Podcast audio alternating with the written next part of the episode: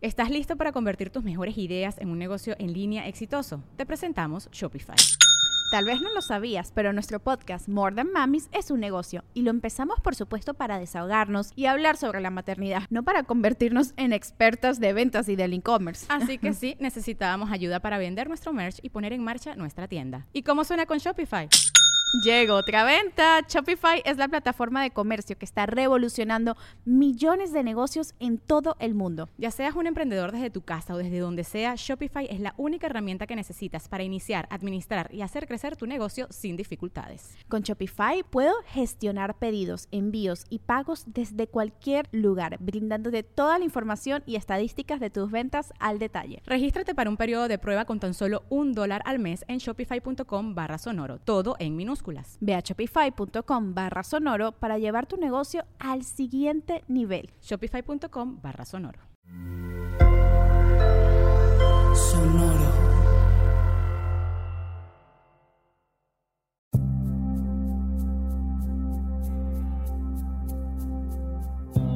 Soy Alexis de Anda.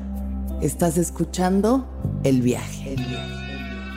Una producción de Sonoro un espacio que invita a despertar la conciencia.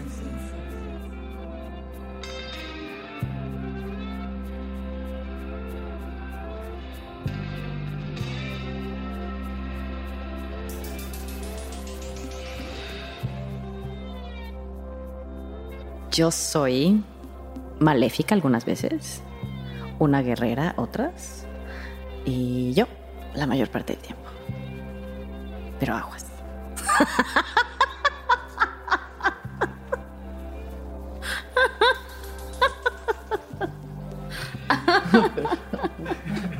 Esa risa al final ya fue. ¡Ay, sí es maléfica!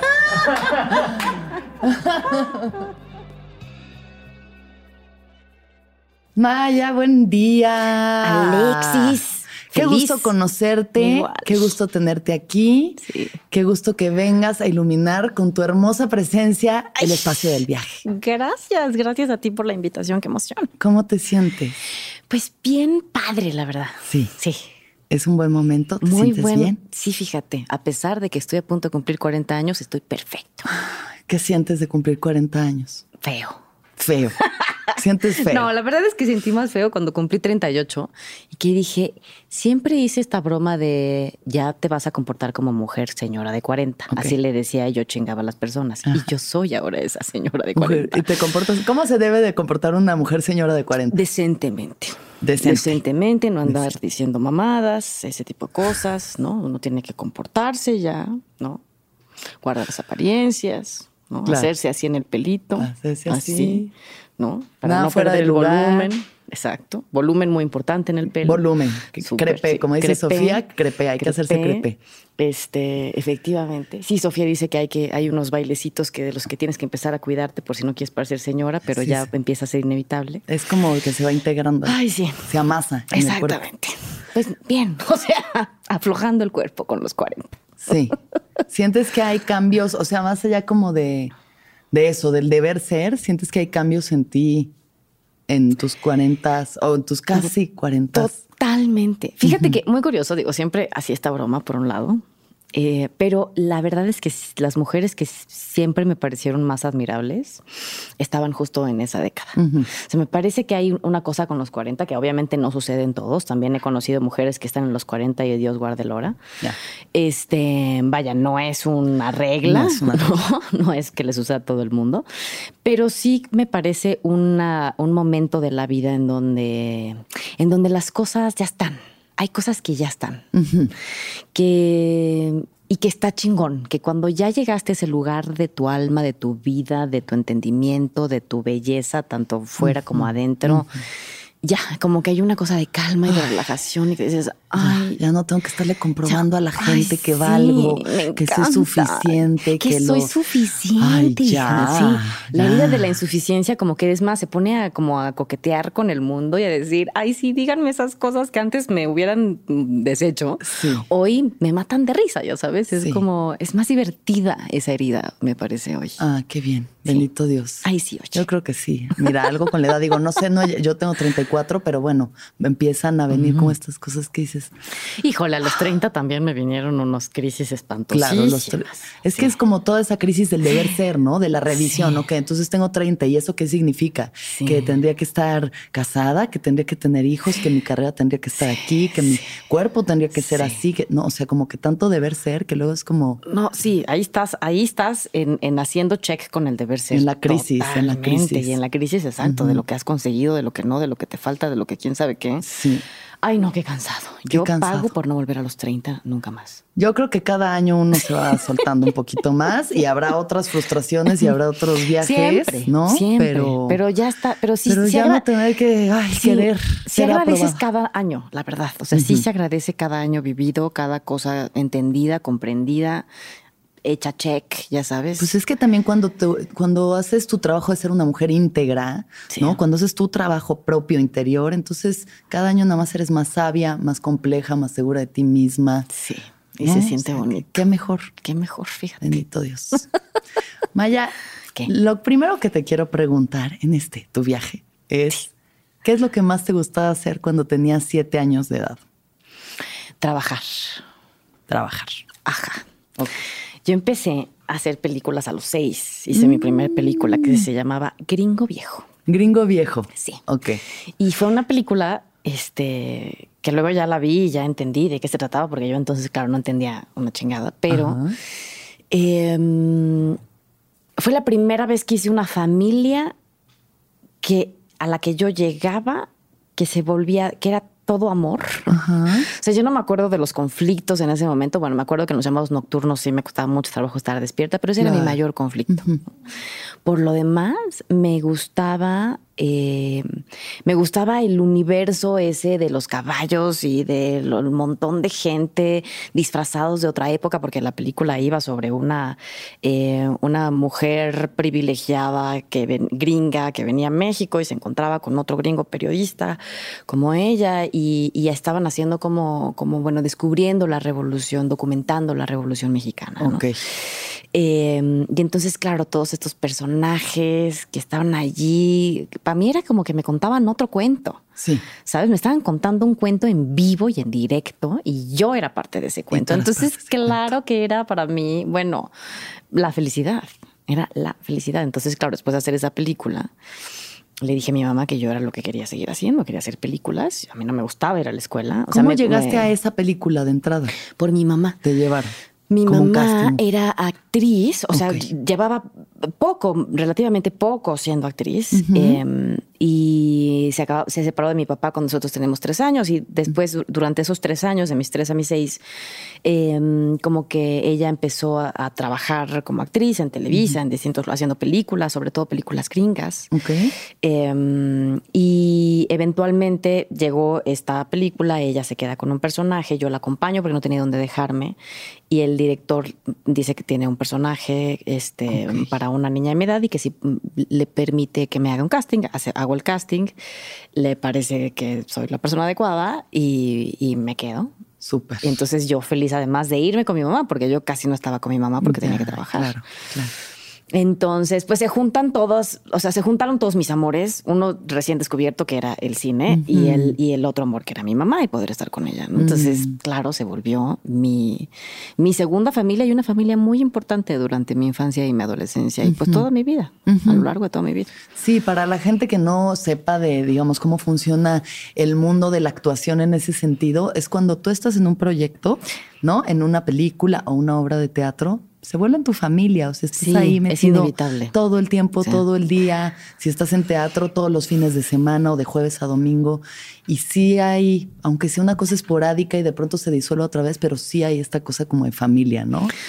Y hay mucho amor y de pronto te peleas y de pronto hay llanto y hay conflicto, pero sí es esa, ese lugar en el que perteneces. Sí, sí, sí, sí. ¿No? Generas este sentido de pertenencia en cada proyecto y, y te lo llevas. O sea, aunque no vuelvas a ver a estas personas, se quedan en un lugarcito de tu corazón. Yo me acuerdo que Gregory Peck, que después me enteré que era eh, un gran actor de Hollywood y tal, yo en ese momento obviamente no entendía nada de esto. Y Gregory Peck y yo hicimos, uh, creamos una relación preciosa, ¿no? Él era como mi abuelo, ¿no? Mm. Era como, pues era mi abuelo de la ficción. Y era, o sea, mi abuelo de la ficción, de mi ficción, ¿no? Porque sí, en, sí. en- en- en- en la ficción no, no era, él era un gringo y yo era una, una niñita campesina. Pero, pero él sí era mi, mi abuelo, digamos, cinematográfico en ese momento. Entonces, cuando terminamos el rodaje después de varios meses, él me hablaba en inglés, yo no le entendía una chingada, pero él me hablaba mucho y yo lo que sentía era como mucho cariño, ¿no? De, de él hacia mí, obviamente él sentía ese cariño de regreso. Me dio unos, unos, em, unos bombones de conejito amarillos, una cajita de bombones que yo guardé, nunca me los comí. Los guardé hasta mis 14 años cuando mi departamento se quemó. Entonces hice un chicharrón con el departamento. Ay. ya no los pude guardar ya quemados, mm, ahí sí me los comí. Yo creo que no era tan buena idea entre los años he guardado lo quemado. 14 años llevan y añejándose. creo que no era tan buena idea comérselos. Pero Ay, qué linda. fue, ajá, fue como mi, mi- mi primer regalo que me quedó en el corazón para siempre. Así de importantes son estos viajes, este eh, del cine, ¿no? Por eso creo que lo respeto tanto y por eso, por eso muchas cosas. O sea, eso, eso explica muchas cosas de, de por qué hago lo que hago hoy. Entonces tú empiezas a trabajar en esta película y no paras. Y no paro, sigo haciendo películas con los gringos durante muchos años. Cada vez que venía una película gringa, era muy probable que yo estuviera ahí, porque ellos siempre venían a hablar como de nosotros desde la perspectiva desde donde nos veían ellos, ¿no? Claro. Mm, Por supuesto. El todos- jorongo, Todos el éramos sombrero. campesinos, teníamos un sombrero y vivíamos debajo de un, este, de un nopal. De un nopal. Un Así. nopal. Exacto. Sí. Eh, pero bueno, para mí era muy divertido hacer esas películas y trabajé con, pues, con todos los muchos actores, con Damián Alcázar, con, con Demian Bichir, con este, con Dolores Heredia, con esos personajes que a mí me sorprendieron mucho cuando yo era muy chiquita porque eran muy talentosos. Y había un gran respeto por lo que hacíamos. Em, creo que con los años eso, ese respeto se perdió. Pero, pero en ese entonces había eso, una gran tradición de, de, de actores, una gran, un gran amor por la interpretación, por contar historias, por cada historia, cada, cada película. Era, era un triunfo poder eh, verla eh, realizada, Realizada, ¿no? claro, Entonces, claro. claro que era, era, era otro pues sí, otro valor el que tenía el poder estar ahí. Era una gran oportunidad de estar contando una película frente a una cámara. Eh, y sí, por eso es mi gran amor el cine, yo creo. ¿Y qué pasaba en tu vida, digamos, en tu infancia fuera del cine? No, pues mi infancia fuera del cine era bastante complicada, pero sí, porque mi, mi- fui criada por una, una, mm, madre soltera, Eh, mi mamá, que es una mujer súper admirable, eh, y vengo de dos familias, ¿no? Una familia de blancos y privilegiados y una familia de morenos y pobres o, o- o desprivilegiados, ¿no? Eh, porque claro, la riqueza está en otro lado, pero Claro, no exacto. en la comodidad económica. Entonces, Claro. y eso trae una serie de otros, de otras cosas. Em, es- era muy complicado para mi mamá porque mi mamá era esta, esta los dos eran como las ovejas de la- negras de su familia. Mi papá, por ser el niñito bien, el primogénito, el niño guapo, brillante, eh, que tenía depositadas todas las esperanzas de la familia en él, Claro, ¿no? Este, sí, el varón. El varón, el hijo, el primer El hijo de la familia española que, regre- que vino a México por, eh, por la guerra civil. Y entonces, claro, había como una gran expectativa encima de él.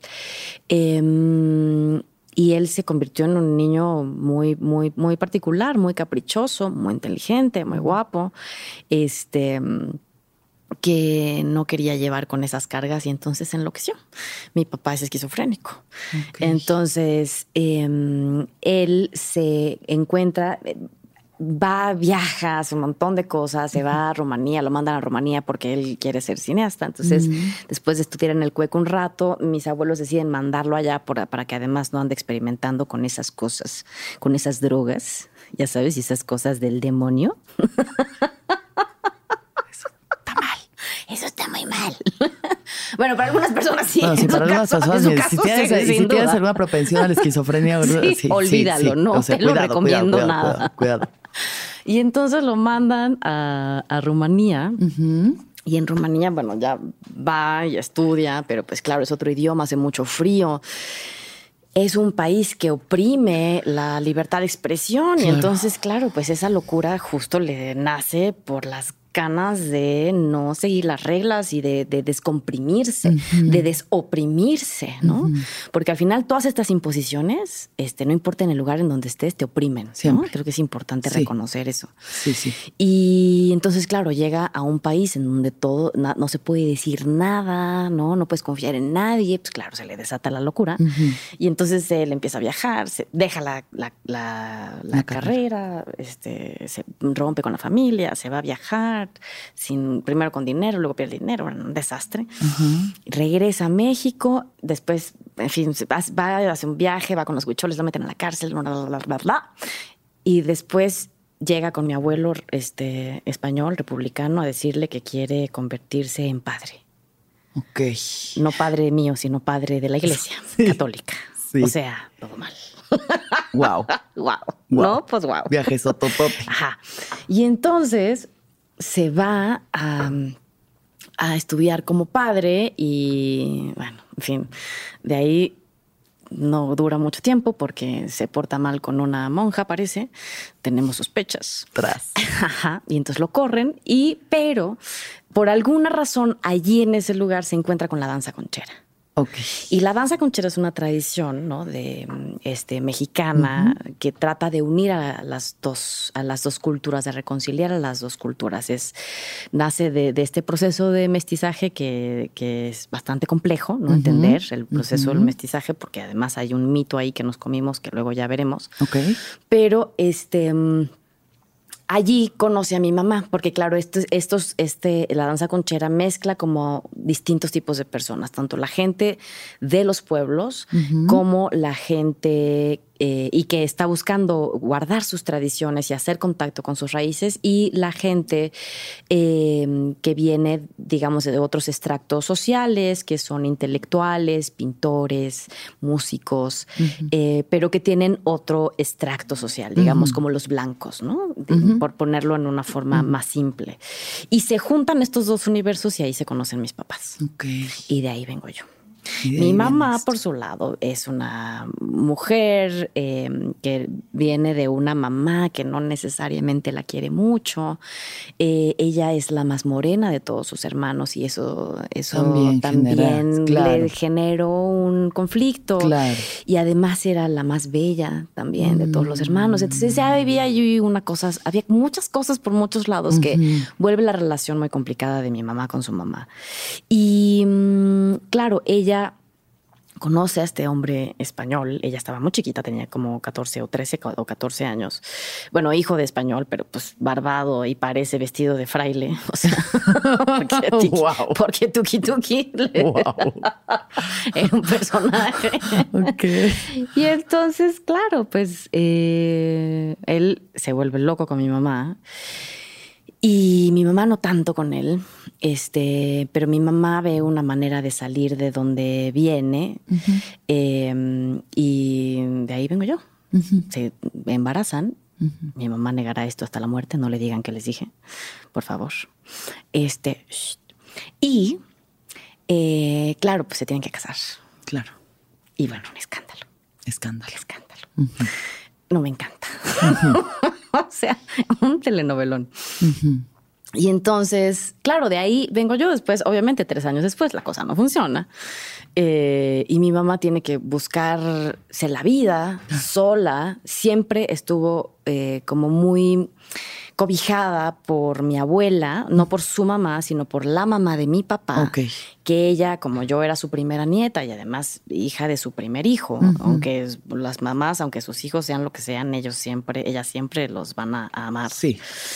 Y mm, entonces ella busca estar muy cerquita de mí y protegerme y tenerme, y tenerme siempre allí, em, porque no quería perder ese vínculo. Y entonces fui criada un poco entre mi mamá y mi abuela. Ya, Eh. es que a estornudar. ok, entre, Entre- tu ajá. mamá y tu abuela paterna Claro. te crían. Pero Mm. claro, mis dos universos nunca terminan de reconciliarse, ¿sabes? Eran, eran muy diferentes. O sea, mi vida con mi mamá y su familia era muy diferente a mi vida con mi abuela y su familia. O sea, incluso desde las casas, ¿no? Yo vivía en un departamento en Iztapalapa eh, con la familia de mi mamá ahí. Y, y había muchas cosas muy lindas, como que en las mañanas todos los días te levantabas escuchando salsa y entonces nos poníamos a limpiar el departamento, con la escoba bailábamos y quién sabe qué, y era una parte muy divertida de nosotras. Pero conforme iba empezando la noche empezaban los conflictos y había cosas y había discusiones entre las hermanas y había este, ¿no? Este tira y afloja de Sí. todas las cosas no resueltas, de los dolores no resueltos, de todas estas cuestiones que, que para mí como una niña chiquita me volví como una espectadora. Además era muy callada cuando era niña, entonces lo que me quedaba era observar y ver. Y por otro lado, mi, en la casa de, en, en- en casa de mis abuelos, que es donde me crié los fines de semana de mi infancia, eh, es, había, había otros dolores y otras cosas, pero se expresaban de una manera distinta o parecía que no se expresaban. Claro, Simplemente todo era, todo era agua. por abajito del agua, todo estaba bien.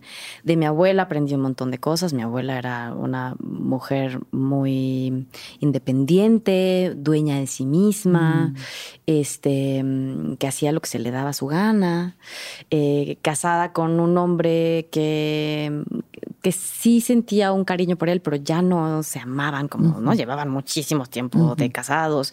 Y mi papá había sido un conflicto grande entre los dos. Entonces, claro, era, era, era, era complicado también esa relación, Sí. ¿no? Em, Y tu papá ya no figuraba, mi digamos, papá no, mi papá es el excluido de la familia. Él se iba, aparecía eventualmente, pero no podía entrar a la casa de mis abuelos. Mm. O sea, él era el excluido. Y mm, entonces, pero mi abuela, por otro lado, sí me, me, me instaba a verlo, ¿no? A no perder mi, Sí. Mi unión con él. Entonces me acuerdo que salía y lo escuchaba. Me, me sentaban en el, en el, en el Afuera de la afuera, casa. en la puerta. Nos sentábamos en el escaloncito afuera. Y, y pues me, me quedaba horas ahí escuchándolo, que me hablaba, de que le hablaban los santos y el papa le hablaba, le hablaba a varias gente, le hablaba a varias gente. Wow. Sí. Y entonces yo escuchaba, yo decía, ¿qué onda? ¿Qué hubo? con este señor. Sí.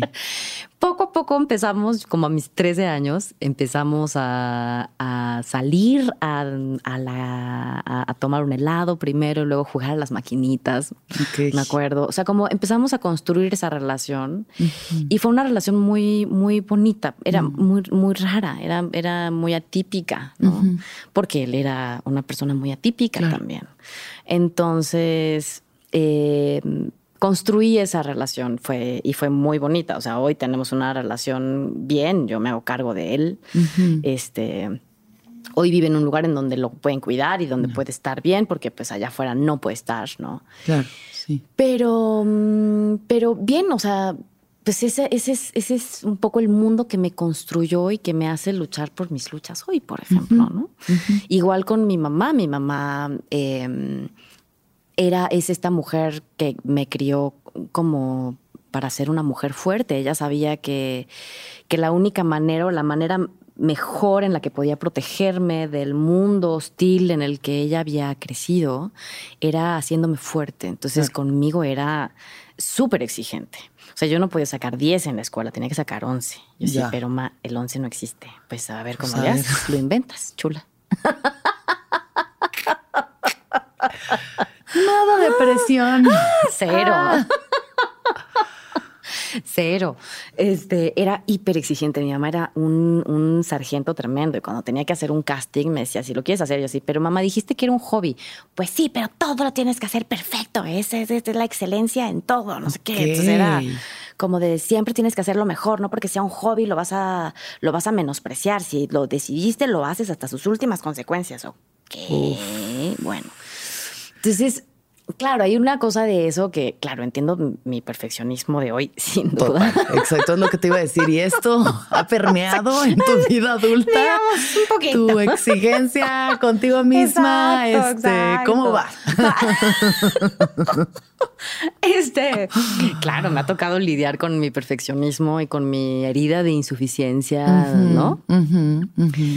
Y ahora eso, lo que decíamos al principio de esta charla, ¿no? Hoy me, hoy me río mucho de mí y me divierto de, con mi herida de insuficiencia porque me, me hace ver muchas cosas de mí y me, y me recuerda que soy suficiente. O sea, mi herida de insuficiencia siempre me recuerda que soy suficiente. hoy, ¿no? Qué maravilla, sí. Hoy, obviamente, muchos años, mi herida de insuficiencia solo me recordaba que era más insuficiente, ¿no? Claro, claro. Em, y claro, esto me llevó muchas cosas muy complicadas, eh, años de depresión, porque además mi papá eventualmente, después de que tuvimos todos estos años en donde creamos una relación, gracias a que mi abuela insistió tanto, este, sin la venia de mi abuelo, además mi abuelo no estaba de acuerdo. El abuelo no quería saber ya nada. Nada, no estaban peleados a muerte, estaban peleadísimos a muerte. Este, pero mi abuela como hacía lo que se le daba su gana, entonces levantaba el hombrito y me mandaba con mi papá. Y claro, luego a los 18 años, bueno, mi papá empezó a trabajar y a hacer unos documentales históricos y quién sabe quién. Estuvo unos años donde estuvo bastante bien de su cabeza hasta que algo empezó a pasar, empezó a tener conflictos, le empezaron a decir que no a cosas que él proponía. Eh, y eso, él era un hombre que tenía, eh, un hombre muy inteligente y que em, pero esa brillantez le, jugaba en contra a él. Y eventualmente no pudo em, soportar, em, pues sí, la, la, la, frustración, frustración a la que se enfrentaba a diario y eventualmente se le chisporroteó algo en la cabeza y entonces un día lo encontraron vagando en la calle y hubo que meterlo a un psiquiátrico y entonces allí y ahí y tras eso perdió su casa y una vez que perdió su casa eh, ya no lo recuperé y como yo sentí que lo volví a perder, entonces sí me rompió el corazón. Entonces a mí eso me llevó a explorar la locura, y, en fin, o sea, me, llevó a lugares de una tristeza, pero además de una locura. Eh, que yo, por la que yo necesitaba entender la locura de mi papá. ¿Y en qué sentido locura? O sea, bueno, eventualmente sí, sí, sí, tenía, tenía, pasé por una depresión tremenda una depresión profundísima, porque además, claro, mi abuelo, también su papá, también tenía una depresión profundísima, era sordo, o sea, digamos que las enfermedades mentales, pues ahí están, ¿no? Muy presentes en mi familia y en muchas familias claro, mexicanas, no más que ahora ya se puede hablar de estas cosas, antes no se podía. No, para nada. y creo que es fundamental que hablemos de estas cosas. Siempre. Este, entonces, claro, yo necesitaba, por un lado, entender a mi abuelo, el rechazo de mi abuelo hacia mi papá, necesitaba entender la locura de mi papá papá. Este, y entonces me entregué a ese universo, eventualmente hasta yo terminé, o sea, un día me despertó una voz diciendo mi nombre y yo me desperté así, estaba yo ya muy paranoica, además estaba tomando medicamentos, entonces eh, los medicamentos no estaban funcionando bien, yo tuve muy malas experiencias con los medicamentos psiquiátricos, no los recomiendo nada personalmente, este, tampoco estoy en desacuerdo con que la gente los use, ¿no? Cada, quien, lo que, necesite, pero no como única opción. Y estoy muy en desacuerdo con los diagnósticos tan tajantes y contundentes y tan categóricos que hacen los médicos. ¿no? A mí me dijeron. no es nada holístico. No, no, es nada holístico. Mm. A mí el último, el último médico me dijo: Tú no te vas a curar nunca.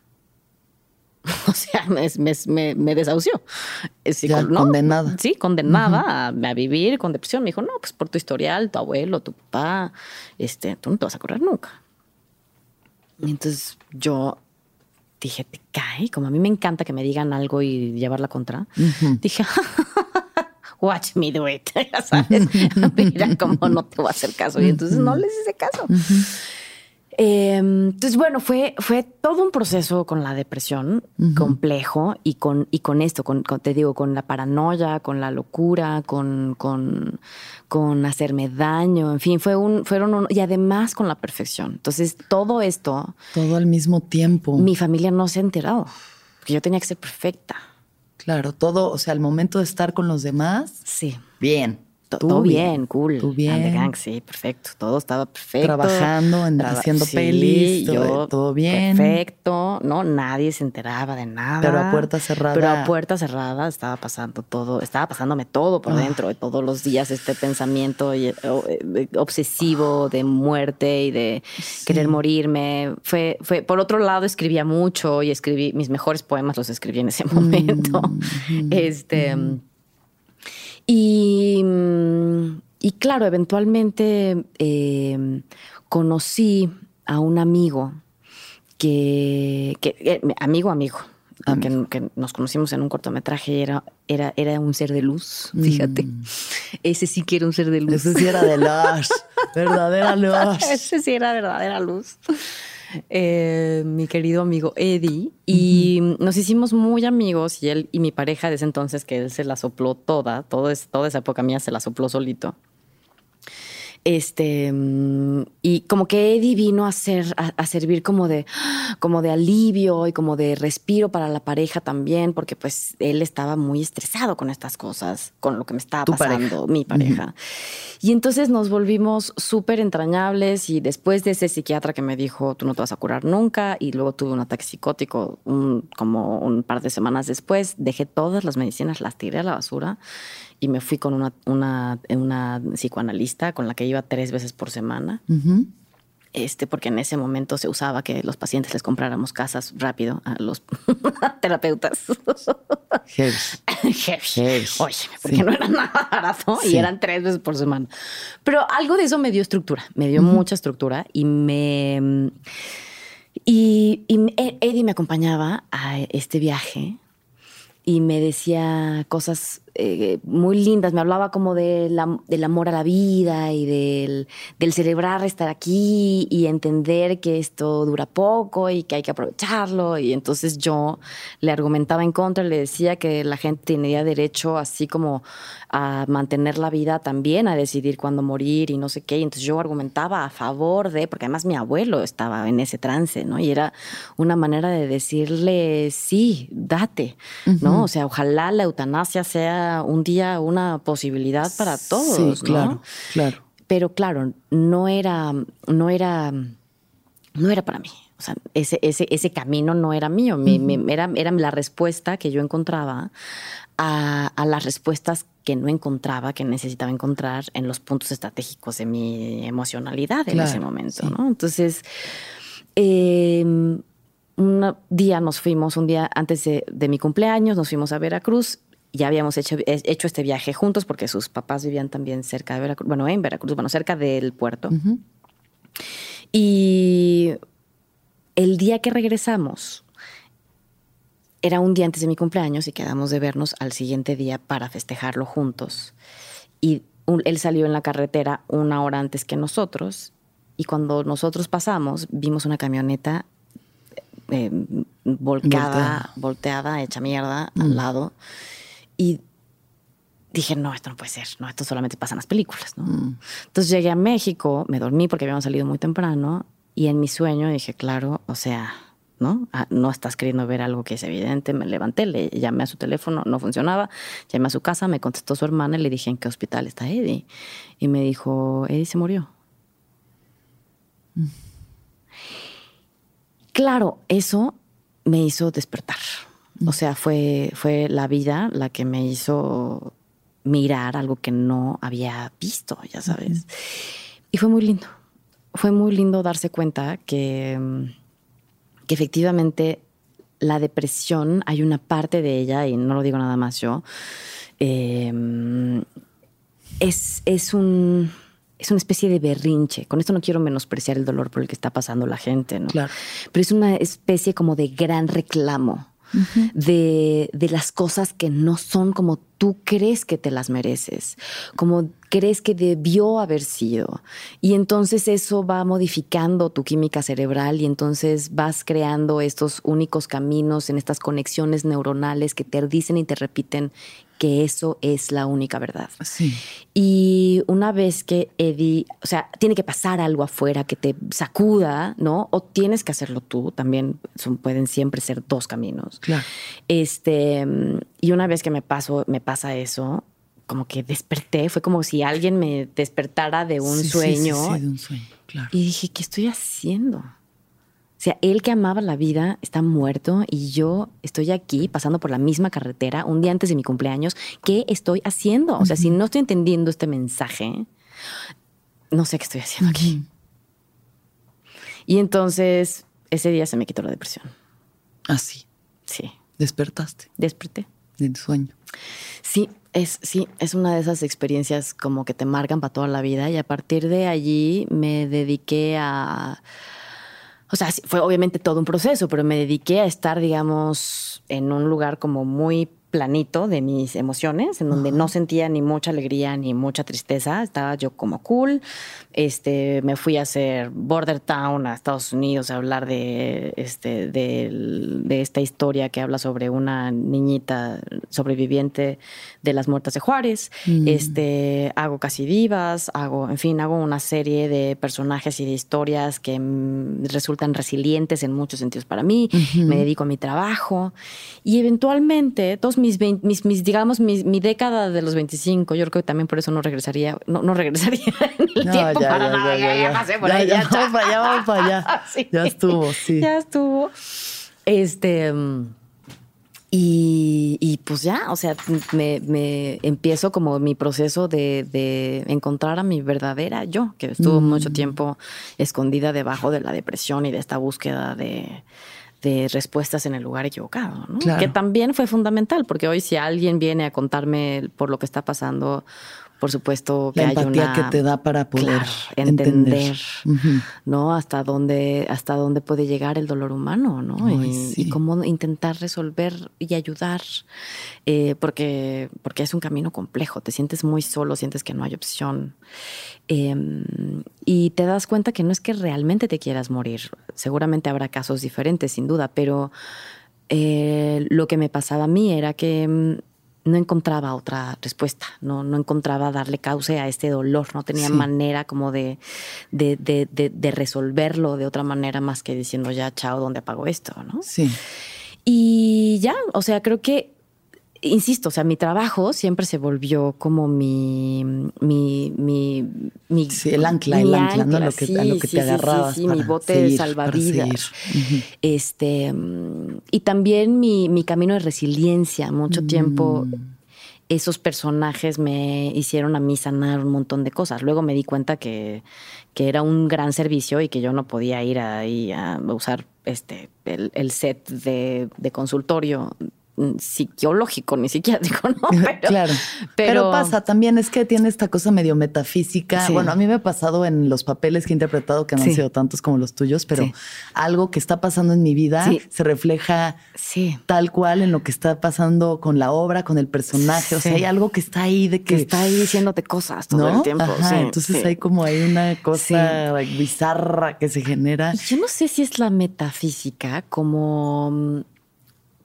O sea, son esas cosas que no logramos entender, pero que están siempre sucediendo al final de cuentas. Es decir, siento que todo eso es, son cosas que uno, que, que uno crea porque... mm, porque, ah, porque claro, es que no, o sea, som- somos inconscientes. La mayor parte del- de, de nuestra conciencia es Totalmente, inconsciente. sí, Entonces sí. ese inconsciente está trabajando y está buscando los lugares y está mandando las señales y esas señales otras personas las reciben y entonces eso hace que, suce- que se materialicen las cosas. Sí. Pero yo nunca he pensado que es magia ni una cosa inexplicable, sino siento que son mensajes que vamos mandando eh, que otros van recibiendo. O sea, es como si nuestros inconscientes se conectaran y entonces ellos hablaran y entonces eso hace que las cosas vayan sucediendo. Por eso es importante el, mandar los mensajes correctos. El mandar los mensajes correctos. o sea, para que el consciente. los mande al inconsciente. Por eso es importante hacer estos ejercicios de conciencia. porque esos ejercicios de conciencia terminan teniendo una repercusión en la realidad afuera, no por una cuestión de magia, sino por una cuestión eh, absolutamente Todo lo que está en la sombra que además va a salir, va a quieras o no va a salir. Entonces también la forma en la que se quiere hacer consciente el inconsciente, ¿no? O sea, como quiere que lo veas, que lo veas, que te des cuenta que lo que te está cagando en el otro igual es algo que habita en ti. O sea. Sí, no, no, no. Que yo haya escogido y que Eddie me haya escogido como amigos. Claro, eso No es casualidad, son cosas que el inconsciente reconoce del otro que tú necesitas para ver, para crecer, para entender otras cosas, ¿no? En, la que, en la diferencia está el crecimiento, por eso. Totalmente. No, no es casualidad que nos enganchamos con una persona. Esa persona tiene algo que tú necesitas ver que no estás viendo. El problema es que la mayoría de nosotros no nos damos cuenta que así funciona, así funciona mejor y entonces nos pasamos la vida enganchándonos y peleándonos con gente que, o sea, con esa gente que podría regalarte un montón de cosas y uno decide no tomar los verdaderos regalos. Sí, totalmente. En fin, las wow, Wow. Oye, wow. O sea, y qué bueno, y qué bueno también como hablar de la depresión desde ese punto que justo no es por invalidar eh, las enfermedades mentales ni por invalidar el sufrimiento ajeno, pero sí hay esta parte que es esa víctima, esa víctima que dice todo está mal, esto no debería de ser así, esto tendría que ser de otra forma, es que porque a mí me hicieron, es que porque yo tengo, es que porque y, y es, y es mantenerse en ese lugar de sufrimiento tan profundo que además está cabrón porque yo yo no por suerte no he sufrido de una depresión clínica, pero los momentos en los que estoy deprimida digo qué horrible Qué impotencia que todo en mi vida está bien. O sea, no hay nadie que no se me está muriendo nadie, puedo, estoy bien, pero estoy pasándomela fatal y no puedo salir de este loop de pensamiento. Claro. ¿Sabes? Es que es muy fuerte. O sea, el, cerebro es, eh, es, es, maleable, pues, ¿no? Y, cambia, tiene la posibilidad de, de, generar Nuevos caminos, exactamente, y generar nuevos caminos. Yo creo que hoy con todo lo que sabemos nos lo puede hacer un poco más sencillo, pero es muy difícil. Imagínate que los caminos neuronales pues es como un camino, ¿no? Tú caminas ese camino todos los días, todos los días, todos los días, varias veces al día, varias veces.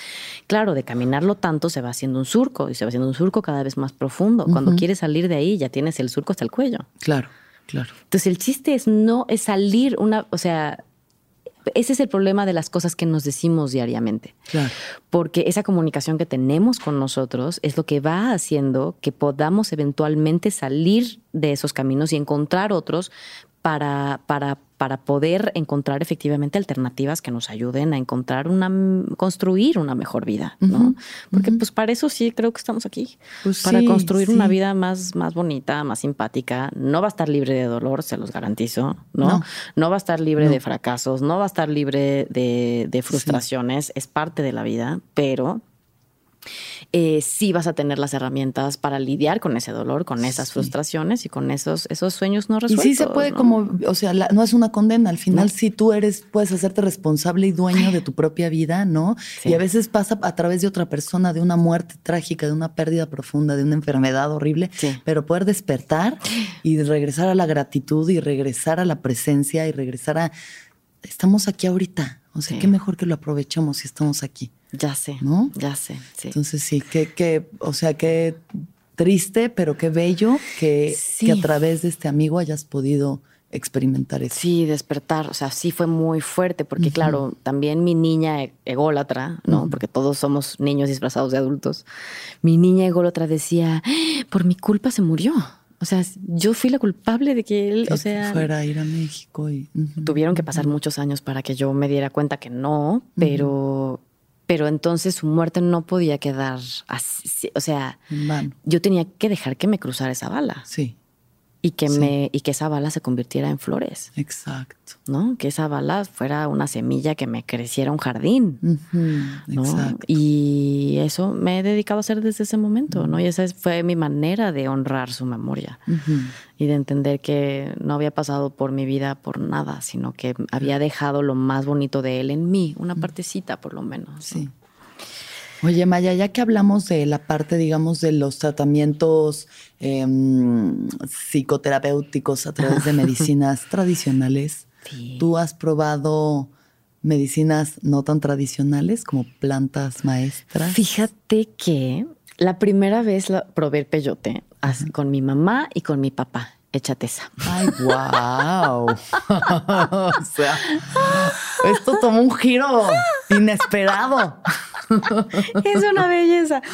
Sí, con, en una, justamente en una ceremonia con un maracame, em, que mi papá había conocido y nos invitó a mi hermano, a mi mamá y a mí. Entonces en ese momento como que ellos estaban llevándose bien porque luego ya se volvieron a llevar pésimo. Y y entonces, claro, mi mamá me decía, no te lo comas, no te lo comas. Y ¿Cuántos yo años tenía? 17. Y mi papá, cómetelo, cómetelo, mijita. Y yo así de, o sea, ¿qué hago? ¿Qué hago? Así volteando para los dos lados. Así de, ¿a quién le hago caso? Obviamente me lo comí. Pero no me pasó mucho, fíjate, no me pasó mucho con uno nada más. Sí, sabía medio feito.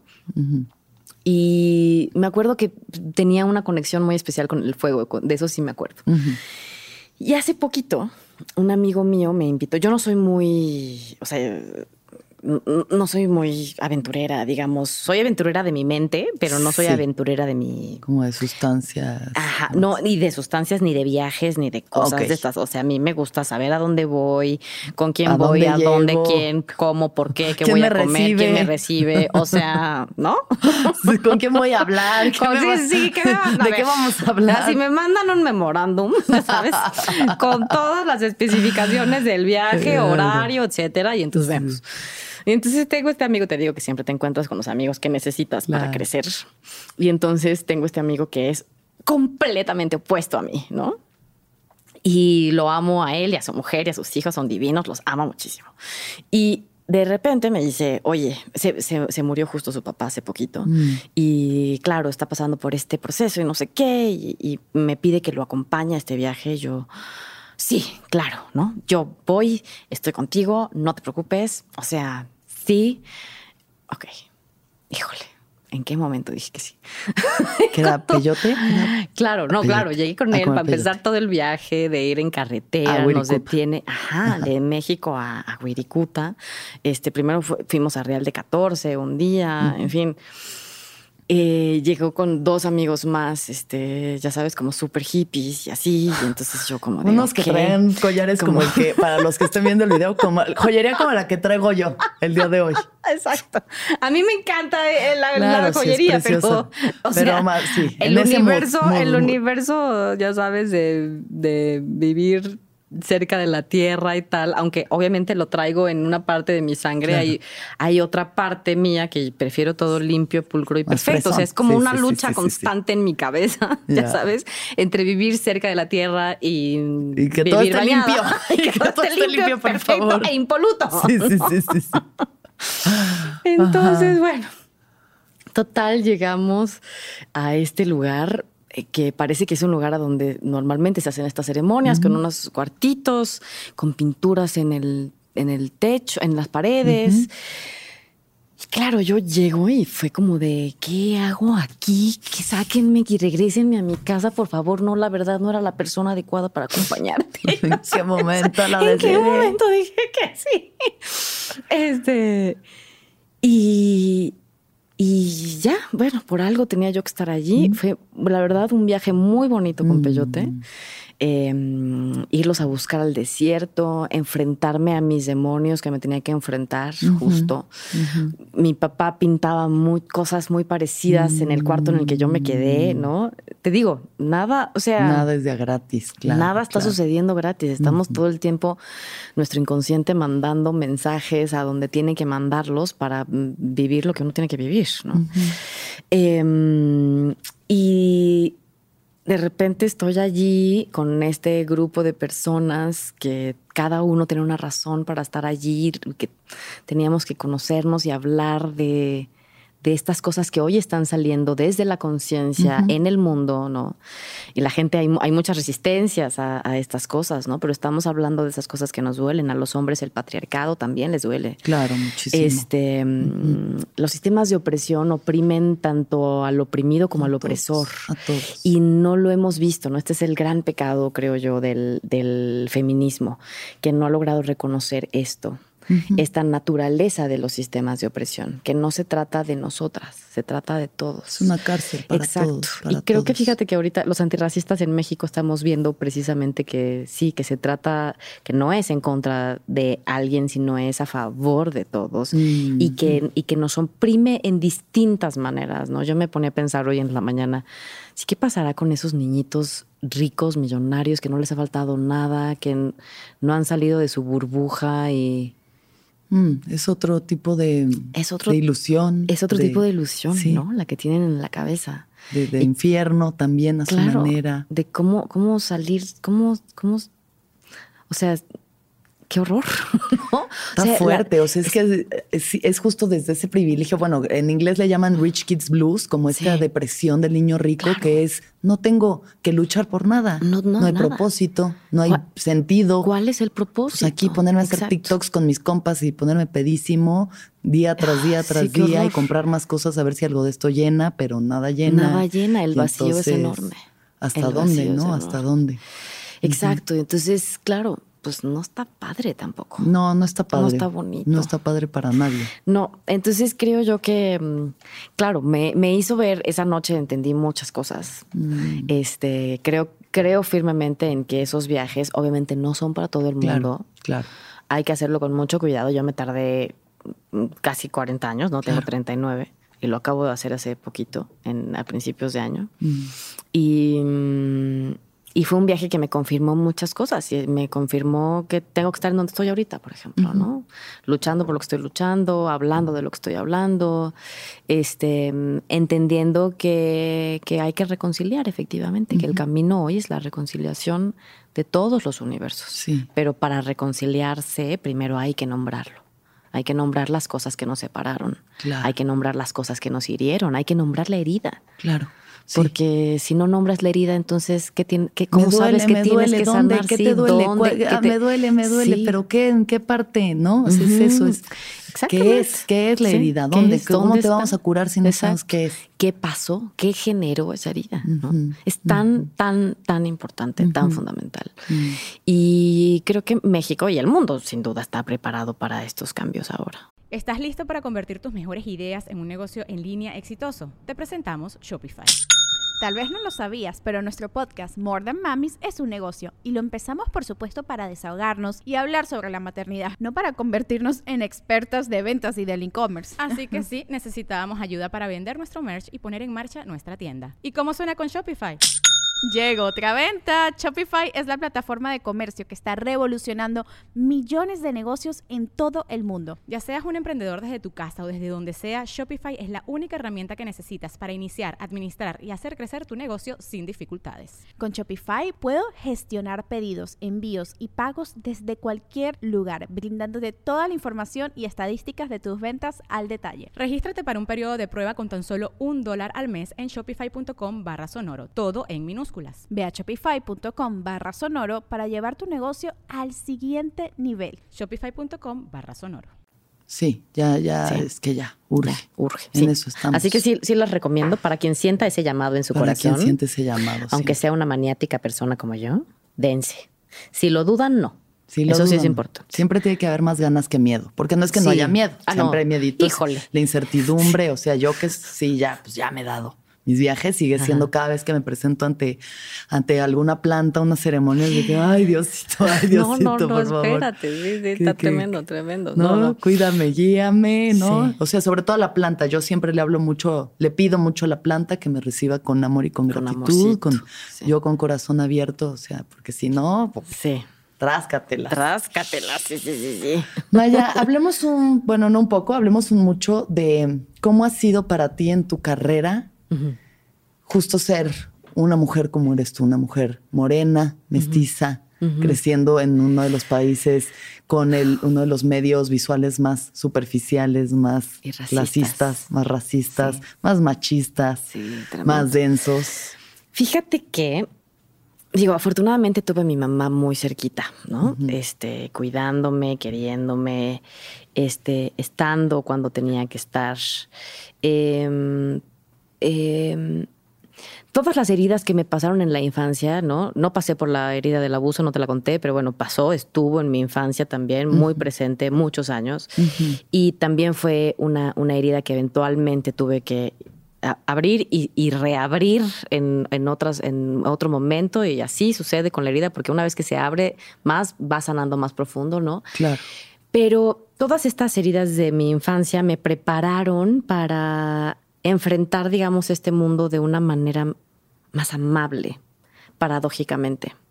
Es decir, como vengo de este universo y fue tan ruda mi infancia, ¿no? Obviamente hay historias muchísimo más tremendas. Sí, sí, no, es por invalidar ninguna otra. y, ningún camino, ni ninguna, ninguna forma de ese camino, ni ningún dolor, sin duda, ¿no? Pero, mm, claro, la, la, mayoría de la gente que está en mi industria y que es exitosa em, eh, viene de universos más privilegiados, menos complejos también, ¿no? Más como uniformes. Sí aunque siempre hay estas, estas cositas en más en mayor o menor medida, pero bueno, a lo que voy es, eh, como tuve este, este universo y bueno, pues soy quien soy con el espíritu que nací y esta que soy, em, y mi mamá, que estuvo muy presente, ella me enseñó, me, dio las herramientas que yo necesitaba para defenderme después. Primero me crió diciéndome toda la vida que era la niña más bonita del mundo. Mm. Y yo me lo creí, en serio. Porque además luego íbamos a hacer las películas con los güeros, con los gringos. Este, y llegaban y me veían y me decían, ¡Oh, pero qué niña tan bonita! ¡Qué cosa! ¡Qué bárbaro! Yo decía, obvio, mi mamá tiene razón. O sea, soy pues la niña más bonita del mundo. O sea, obvio, quítense todas.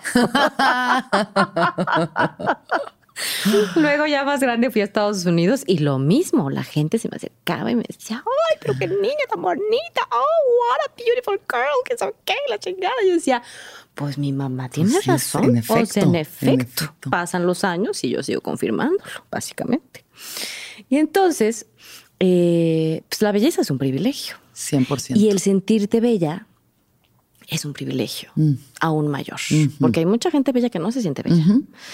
Em, entonces, claro, yo crezco con esta idea y un día ya digo, mamá, mi mamá súper, o sea, sobreprotectora, ¿no? Por un lado un sargento y por el otro lado súper sobreprotectora. Y entonces, claro, era una leona que ya a mis 18 ya me daba pena. Era como, mamá, bájale, no es tan grave. O sea, si me están colgando de un puente en De la calle, en mi primera película como protagonista, si me van a colgar de un puente con unas cuerditas afuera del puente para hacer una cosa que va a quedar padrísima, Ma, déjame hacerla, soy súper valiente. ¿Sabes? Y la otra sí, la ah, lámpara. Mi niña. No, mi niña no va a hacer eso. Este, pero va a tener un arnés la chingada. No, no, no, no. Bueno, total, el día que hicimos esa escena, mi mamá, por fortuna, no pudo ir. Y entonces, bendito Dios, la pudimos hacer sin arnés, porque el arnés se veía y entonces sí, tal cual estaba afuera del, colgándome así, balanceándome de un lado a otro con unas cuerditas en los pies y cuando me tenía que dar la vuelta, bueno, me moría del susto, pero lo hice porque siempre he sido una entrona y una valiente, aunque era súper irresponsable hacerlo, sin duda. Em, pero en un momento ya cuando, o sea, no era posible más seguir con mi mamá de representante, y entonces le dije que quería yo caminar sola y me fui sola por el mundo. Y ahí me enfrenté por primera vez a ese raciclasismo de una manera muy brutal, mm. muy cruda y muy de frente. Ok. Me acuerdo que hice un comercial, de los primeros comerciales que yo hacía. Hice uno o dos precisamente por ese raciclasismo tan tremendo y este abuso tan tremendo que tienen a todas las personas de todos los colores. ¿eh? Pero entre, entre eh, más oscuro el color y, mm, la imagen mm, más em, adherida, digamos, a la concepción indígena, eh, peor era el trato. Claro pero todos eran tratados mal. Todos mal, pero, todos mal, pero unos más peor. Exactamente. Y me acuerdo a la vestuarista que me dijo, me probó una blusa de seda y me dijo, a ver, déjame probarte una de estas. Una de estas que tú obviamente jamás vas a poder comprar. Me la probó y yo tenía 18, 18 y medio por ahí. Yo me quedé así como de, ¿lo dijo o lo pensó? no, creo que sí lo dijo. Su puta madre. O sea, me agarró súper de curva, no contesté nada, pero me hirió. Obviamente Claro, me hirió claro, profundamente, era una bebita. Seguramente ella tenía sus razones por las cuales estar muy enojada con la vida y el mundo para Sí. decirle a una niñita de 18 años una cosa tan horrible Una como esa. horrible. Luego le regresé yo la vergüenza a ella, más tarde. Se la regresé porque a ella le correspondía, a mí no. Mm. Y lo digo y se me, me- me- se me pone la piel chinita porque efectivamente la vergüenza le corresponde a quien comete el acto Claro. horrible, no a la persona que lo recibe. Sí. No tomo tu regalo. Ese, ese, ese regalo, sí, fíjate, para que veas, no te lo voy a tomar. Claro. Te lo voy a regresar, ¿no? Mm. Porque es a ti que te corresponde hacerte cargo de eso. Y mm, eventualmente me compré muchísimas blusas de seda. Y después las tuve que regalar porque ya luego no me gustaron. Pero Uy, ¿qué hago con toda esta seda? Solo quería comprobar un punto. y luego me di cuenta que no necesitaba comprar tantas blusas Claro. para darme cuenta del punto, ¿no?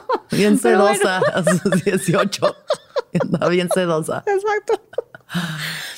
Y eso, me, pero e- ese tipo de experiencias me, di- me- siempre, gracias a mi mamá y a lo, a lo bien inculcados que estaban mis valores y quién era yo y mi proceso y mi inteligencia también, Mm. eh, me hizo sanarlo de una manera bonita, pues entender que el problema no era mío, era de esa persona. Claro. Eh, y me fui haciendo fuerte, me fui haciendo fuerte enfrentándome a lo que me daba más miedo. ¿no? Más tarde también, un día me enfrenté a una experiencia en una obra de teatro con un actor que teníamos una escena en donde eh, yo interpretaba a una prostituta y entonces él llegaba y me agarraba las pompas y no sé qué, y entonces yo no me sentía nada cómoda, ¿no? Hasta que di- dije, o sea, como que yo me di crédito a lo que estaba sintiendo y dije, esto no está bien. Esto no está bien. Y me di crédito porque mi mamá me decía todo el tiempo, eh, obviamente, cuando salió el tema del abuso, lo hablamos todavía más y entonces Sí. ella se sentía, a pesar de que ella sentía que me cuidaba, me sobrecuidaba en ese sentido, Sí. pasó en donde ella no se lo imaginó, ¿no? Este, pero siempre me decía, sobre todo con los actores, Ujú. Ningún actor puede sobrepasarse. Si la cámara no está allí en el cuadro, no tiene que agarrarte absolutamente nada.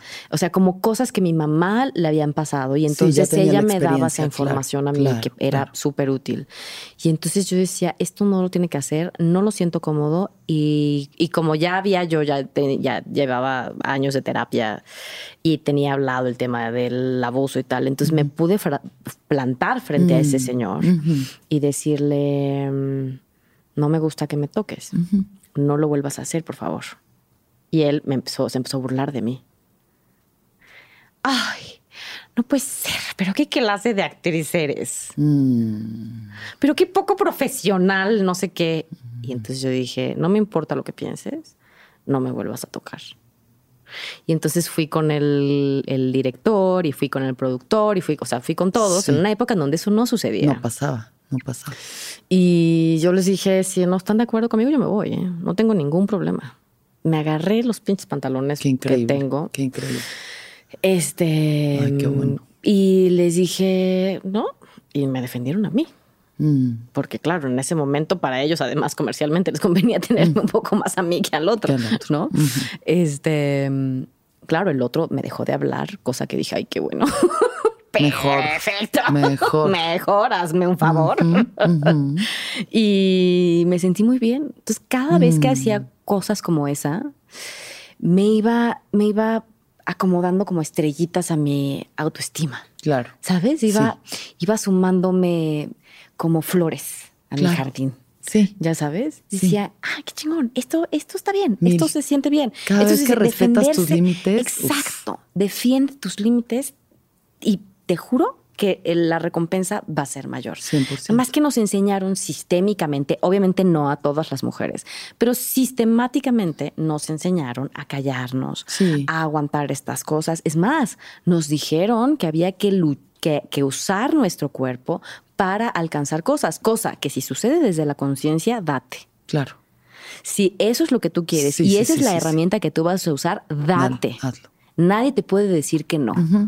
Tu camino es tu camino y las formas que lo haces son tus formas, mientras seas consciente de ellas. Lo que no es uno cree que ese es el único camino porque es lo que tiene que hacer. Sí.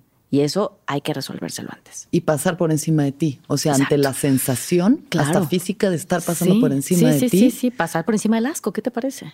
Del asco, de la incomodidad, Sí. de la tensión, de si tu Sí. cuerpo se está cerrando, ¿por qué? De la ¿Por qué, no? vulnerabilidad, ¿por qué exactamente. no haces algo? Pero sí, así nos han enseñado Exactamente. desde niños, o sea, desde Exactamente. chiquitos, de que le das beso al tío, no, que te abra. No Sí. quiero abrazar a una persona, no quiero. Exacto. No, tal cual, sea, tal cual. Respetar esas, esas, esas sensaciones, es respetar la palabra, las necesidades de quien te lo dice, ¿no? Que to- todavía hoy no lo entendemos. Ni las feministas tampoco, ¿no? Con toda esta discusión que hay sobre si la prostitución, sobre que si debe ser, no debe ser, no sé qué. Bueno, no sé si debe ser o no. No me parece que ese sea el lugar que nos tengamos que preguntar ahora. Me parece que lo que tenemos que preguntarles a las prostitutas, que lo eligieron ellas, que no es el caso de todas, ya sabemos. Sí, claro. Pero, ¿qué te parece si les preguntamos a ellas qué necesitan? Claro. Porque claro, como estamos ahorita en esta discusión muy avanzada que tendremos en unos 15 años y vamos a ver si eso nos llevará a la respuesta, no lo sé. Pero hoy lo que se necesita es que el sistema proteja a quienes hoy consideran que eso es un trabajo. Claro. Porque Sí, eso es que lo que exacto, lo que ellas necesitan hoy, no mañana, no pasado, no les están preguntando a un grupo de feministas privilegiadas si les No, no, no, parece estás bien o mal. de una trabajadora sexual migrante indígena, Exacto, exacto.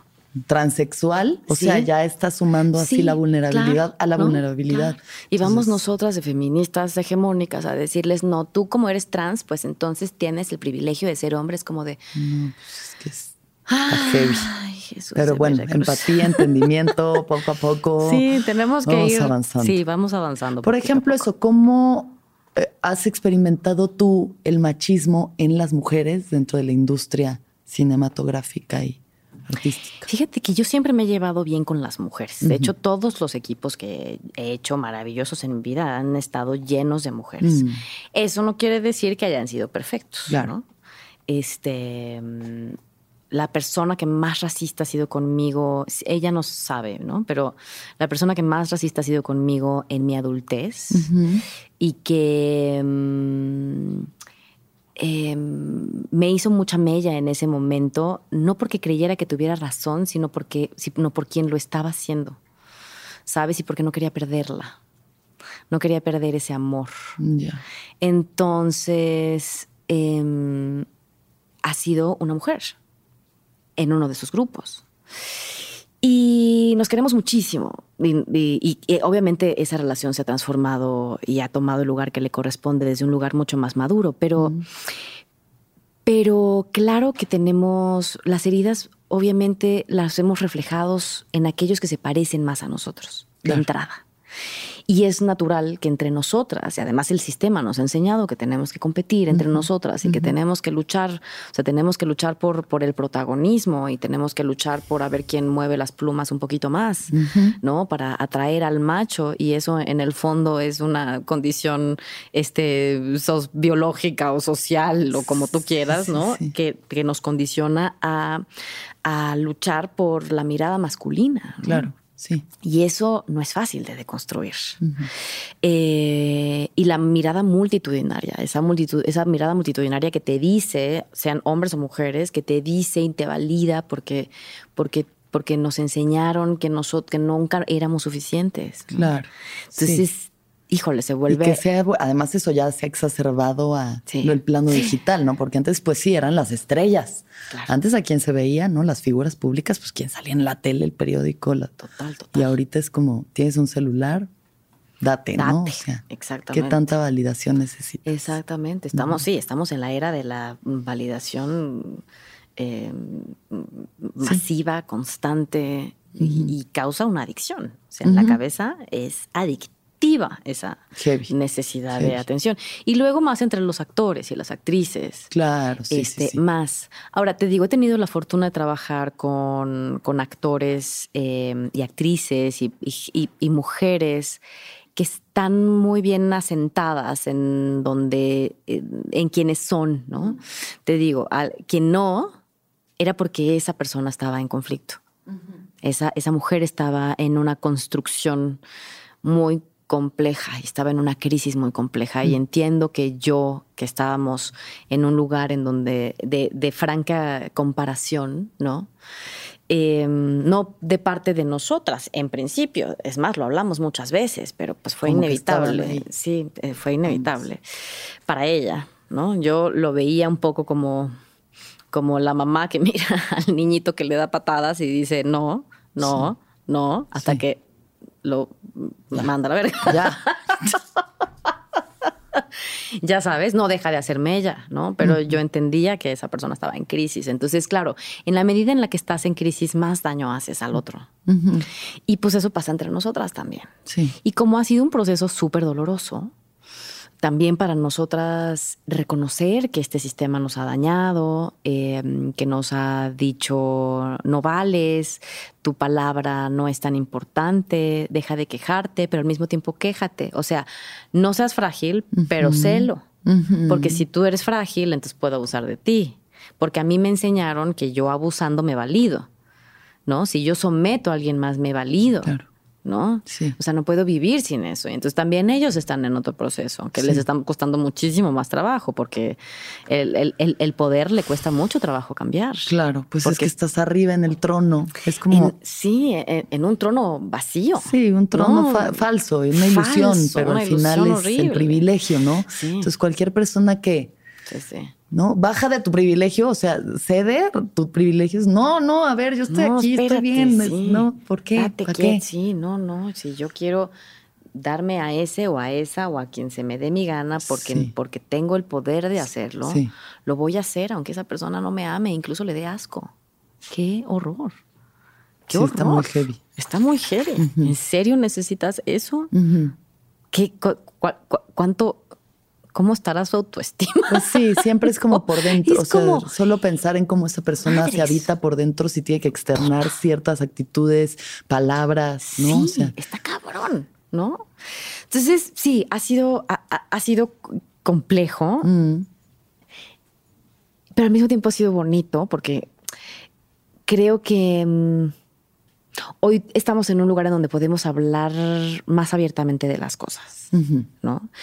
Hay cosas que todavía no están preparadas, ¿no? O sea, yo voy por cada vez que estoy en un lugar de trabajo, pues sí, tengo, pues soy quien soy. Entonces voy y digo, pues esto hace falta, esto no está. Si quieren lo hacemos así, pues ustedes son los dueños de, de este negocio, pues, Claro. ¿no? Pero que se puede hacer mejor, siempre se puede hacer mejor. Entonces la invitación siempre es hacerlo mejor. ¿Qué hacemos? ¿Nos quedamos aquí o lo hacemos mejor? Yo voy a hacer lo que ustedes quieran. Yo me voy a divertir igual.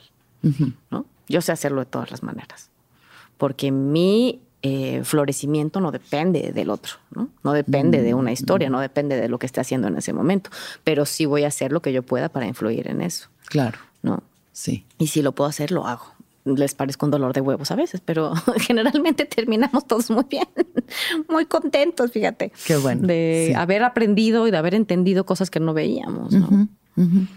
Sí, es que hay un montón de cosas que hemos pasado por alto. Justo el otro día eh, una amiga actriz también llegó y le digo, ¿cómo te está yendo en tus llamados en la serie? Que le emociona mucho serie. Y me dice, pues chido, pero siento bien feo que a los extras los tratan fatal, que Muy no les bien, dan qué una bueno. cobija para, para taparse. O sea, un bebé- una mamá con su bebé ahí, así nada más los tienen en el sol. Y yo como, qué chido que, Que ¿no? ya los a protagónicos, da- el talento, cuenta, esto es por- o sea, que ok, esto Sí. es por todos, ¿no? Sí, sí, sí. No Cuando a mí alguien me, mí. qui- me quita a, a un extra porque estoy comiendo yo, es no.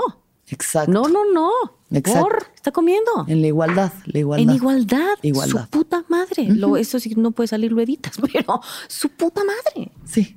¿Sabes? Y qué bueno que hoy lo estemos viendo. No puede ser que durante tantísimos años hayamos visto este abuso sistemático en contra de los extras. Sí. Que además no es igual. Si a todos los tratan mal, les pagan peor Sí. y los tratan peor, Sí. entre más oscura la piel y más eh, indígenas, Claro. rasgos indígenas te- tenga su rostro. Claro, claro, sí. Porque eso nos dice que es pobre y entonces si es pobre, pues vale menos. Un Pues, ¿quién lo va a reflejo, un proteger? reflejo en nuestra sociedad tal cual. Tal cual. Por eso es sistémico. Y esto no quiere decir que la otra persona se queje porque se siente mal por ser moreno. No, gente.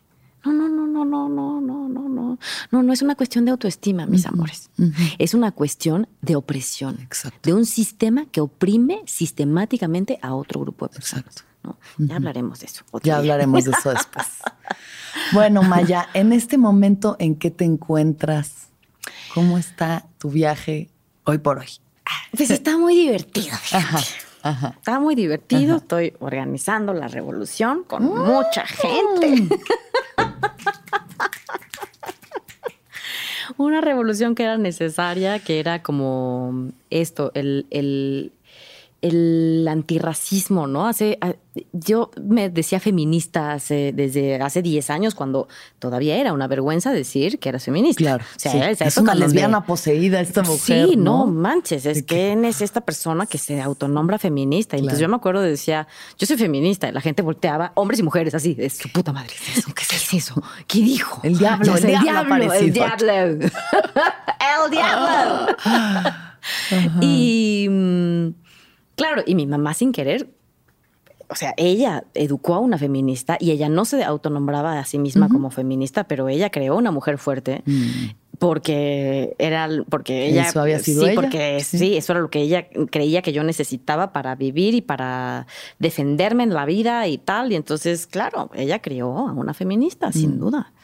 A una mujer que no se dejaba de ningún hombre, que no se iba a someter a ningún hombre, que ella era lo- el centro de su existencia y que sus deseos iban a hacerse y a, y a florecer. Y en tus Este, relaciones afectivas, tus relaciones de pareja siempre también ha sido así. Sí. Sí.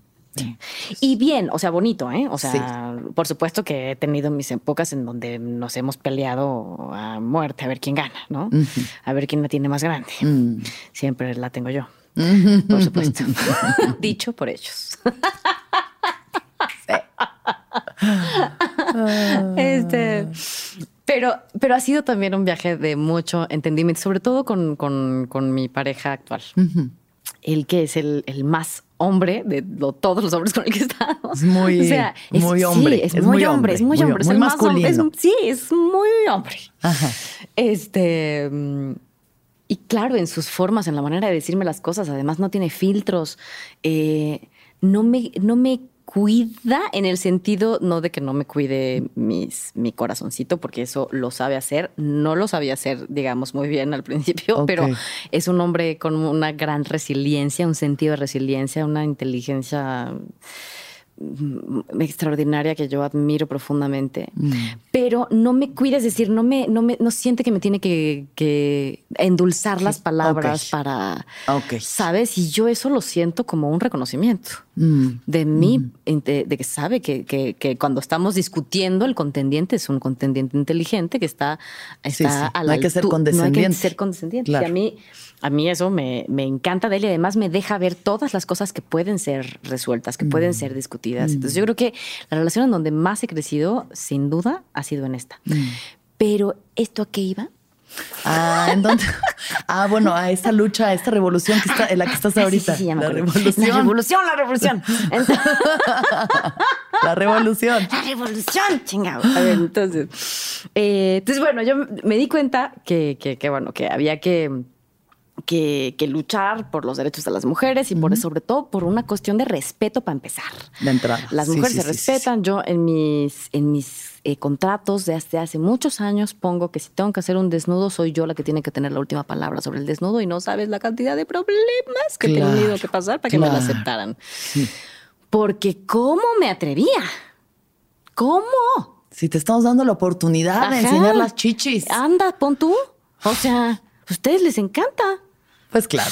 Pues sí, y habrá unas que les encante y me parece muy bien. Claro. A mí, déjame ver qué me encanta. Exacto. O sea, yo voy decidiendo a ver, a, a lo mejor ahorita me encanta y luego ya no, y luego qué. ¿Sabes? Porque además la desnudez es así, es muy caprichosa la desnudez y hay que respetar ese capricho de la desnudez. ¿no? Totalmente.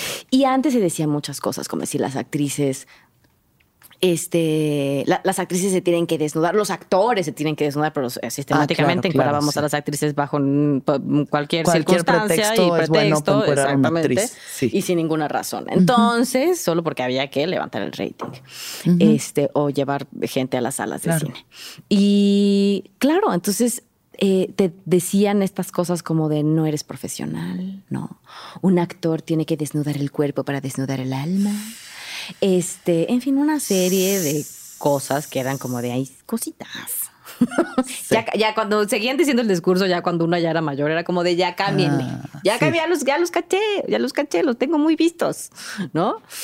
Este, pero sin embargo, seguía funcionando directamente en, el, en, en- en la autoestima de las actrices Claro. y efectivamente ellas se sentían que no valían, Claro. que eran, eran menos profesionales que el- sus compañeros actores, que eran menos profesionales, que sus otras compañeras que sí accedían a hacer estas cosas, que si se defendían estaba mal, ¿no? Bueno, total, empieza la ola, esta nueva ola del feminismo y yo empiezo a sentir como que está todo muy bien, que chingón, pero pues hay cosas con las que yo no estoy tan de acuerdo. Me quedo un poquito de ladito para ver cómo funciona la cuestión y luego me pasé muchos años sin intervenir tampoco en contra, ¿no? Como ir entendiendo, porque además creo que era necesario que las mujeres salieran multitudinariamente, Totalmente. arrolladoramente a decir que la Basta, mayoría de nosotras hemos vivido un abuso en mayor o menor medida, sexual, pues, ¿no? Alguien ha, sí. ha- ha- ha interferido con nuestro cuerpo Sí. de una manera eh, no consensuada, eh, pues eh, muy, de manera Sí, muy transgresión, tremenda, una pues, ¿no? Entonces. ¿Cómo, ¿Cómo miramos esto? Había que, eso necesitaba salir afuera, se necesitaba que eh, ser escuchado, la herida necesitaba ser nombrada, escuchada y tal. Y claro, luego la rabia necesita, necesita después encontrar un cauce, porque pues desde la rabia uno no puede tener, no puede luchar una lucha de largo aliento, ¿no? En eso estaba yo hasta que me di cuenta como hay algo que me sigue molestando y no sé qué es. No sé qué es, no sé qué es. Me encanta que estén pasando estas cosas, me parece muy chingón, pero hay algo que no estamos viendo y no sé qué es. Y entonces fui a la marcha del 8 de marzo. Ajá. Y entonces fui a la marcha y me llevé a, a- a la esposa de mi amigo este que, con el que fui a comer peyote. y fuimos tres mujeres a grabar unas entrevistas con las chavas. Y de repente estaban las chavas este, que iban encapuchadas, vestidas de negro y tal. Y entonces dije que vamos a entrevistarlas a ellas. Las fuimos a entrevistar y fue muy poderoso porque, claro, yo las estaba juzgando adentro de mi corazón. Yo en mi estómago y en mi corazón las estaba juzgando, les decía, ¿por qué no lo hagan así, así, no, no sé qué? Entonces, claro, frente a eso, frente a ese juicio inevitable que yo estaba reconociendo dentro de mí, porque soy un ser humano y porque todos somos seres Claro. humanos, es la razón por la que juzgamos a otro ser Sí. humano. Pero eso nos dice, nos habla más de nosotros que del otro. Entonces yo dije, necesito conocerlo y entenderlo. Entonces fui y las entrevisté. Y fue muy fuerte que ese dolor y esa rabia, y yo he venido en muchas este, otras manifestaciones el 8 de marzo y nunca nos han pelado, y cuando decidimos hacer esto, por fin nos voltean a ver. Y yo, ¿y por qué quieres que te volteen a ver? Porque a mí me violaron cuando era chiquita, tenía seis años y no me creyeron y no sé qué, y lo defendieron a él. Y entonces voy con la otra, y entonces sí, porque a mí me violaron y no sé qué, y fue ta, ta, ta, y fue dentro de mi casa y no sé cuánto, ta, así. Y cuando empiezas a ver que esas historias se repiten, te das cuenta que, insisto, no se trata de esa sola historia, se trata de muchas historias. Y cuando son muchas historias y es un mismo sentir, habla de un sistema, de un sistema que oprime solo a un grupo más que a otros en ese sentido. Entonces, claro que tienen ganas de ir a madrear cosas. Y claro, Y tienen razón. y tienen razón. Ahora, que funcione para resolver de raíz el problema, lamentablemente no. Porque claro, la rabia y la furia te sirve madrear un, un, cojín, deshacer un colchón, este, en fin, lo que necesite tu furia, romper la vajilla si necesitas. El fuego, no es el fuego. Necesitas, claro, sirve para sacar la rabia y tal, pero eventualmente para resolver el problema de raíz se necesita un trabajo más profundo, de entendimiento más profundo. Y eso lo van a tener, lo van a tener, eventualmente. Y necesitamos ayudar para que eso suceda. Sí. Y claro, lo que vi es que las veía a ellas con esta rabia y esta furia y este dolor y veía a mis compañeras actrices, no las quiero juzgar, pero eh, era, no, era otra realidad, ¿no? O sea, estaba yo intentando como observar la realidad de Instagram versus, versus realidad, con todas haciéndose. Todas, paliacati, paliacates, todas juntas, ya sabes, somos una tribu, ya sabes. Las amo, las amo, las amo, ¿eh? O sea, no, no, no me quiero juzgar, pero meme, es así de que meme de víbora, en mi humilde opinión. No, no, pero era verdad. O sea, yo creo sí, que. Sí, sí, sí, real. O sea, sobre todo en un contraste así que se ve tan aquí, cabrón. Ellas aquí nos estaríamos cagando lo risa. mismo. No sé, sí, a lo mejor sí. alguna no. Sí. Pero yo decía, claro que no nos afecta igual este feminismo. Uh -huh. No nos atraviesa igual este uh -huh. feminismo. Y entonces me fui a mi casa muy triste porque, claro, la cosa se empezó a poner ruda y entonces estas muchachitas enojadas estaban hiriendo y golpeando y reaccionando en contra de las mujeres granaderas que uh -huh. estaban ahí, que también tenían una historia. Claro. Que también son seres humanos. Y entonces, en este ir y venir de deshumanizaciones, ya sabes, yo te deshumanizo si te, si te aviento y creo que no vas a sentir, yo estoy asumiendo que no eres un ser humano, que eres un árbol y, o que eres un palo. Sí, sí, y no sí, eres un palo. Esa es la deshumanización. Quitarle el, el, su calidad de persona que siente que Sí, está sí, viva, entiende. que recibe lo que tú le estás dando, aunque tengas una razón para hacerlo. Pero nunca hay una razón suficiente para herir a otro ser humano, ¿no? Eso no quiere decir que no nos podamos reír del otro. A través de la risa también se hiere, pero es, eh, tiene, encuentras otros caminos más resilientes. Es, Sí, es- depende, esa es la claro. gracia, esa es la gracia, aprender a hacerlo. Pero cuando ya la violencia está en ese lugar tan frontal, pues queda, es, es mucho más rudo, ¿no? Y bueno, fue como vi tribus. Eso fue lo que vi. Claro, claro. Y para ser más precisa, vi interseccionalidades. Es decir, vi un sistema de opresión que no estaba siendo reconocido y que necesitaba ser visibilizado, que es el racismo. En ese momento no le puse ese nombre, pero me acuerdo que me escribió una amiga y me dijo, ¿cómo estás? Y yo le dije, no sé, no sé, llevo, llevo triste desde la marcha y luego nos encierran.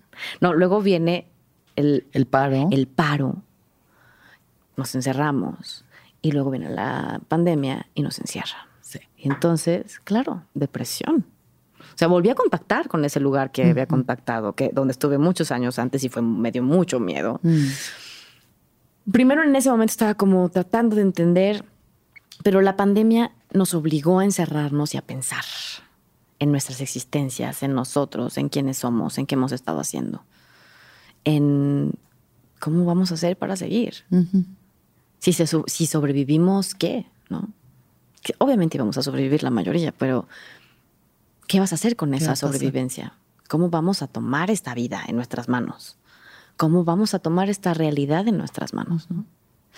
Y la vida, actuando solita, me invitan al, al- a esta debate, que en ese momento se llamaba debate, mal llamado debate, no mucha gente debatió que se le pusiera debate. claro, claro, claro, sí. Porque El racismo no está debate, ¿no? Aunque las formas de desestructurarlo sí. Eso sí, como todos los sistemas de opresión, ¿no? Por eso hay tantos feminismos, Porque no hay uno que tenga la razón, ¿no? Más bien Sí. es una, una- una conjunción de esos, todos esos feminismos, que un día, ojalá, y podamos ponernos de acuerdo y- y- a pesar de nuestras diferencias. ¿no? Claro. sí.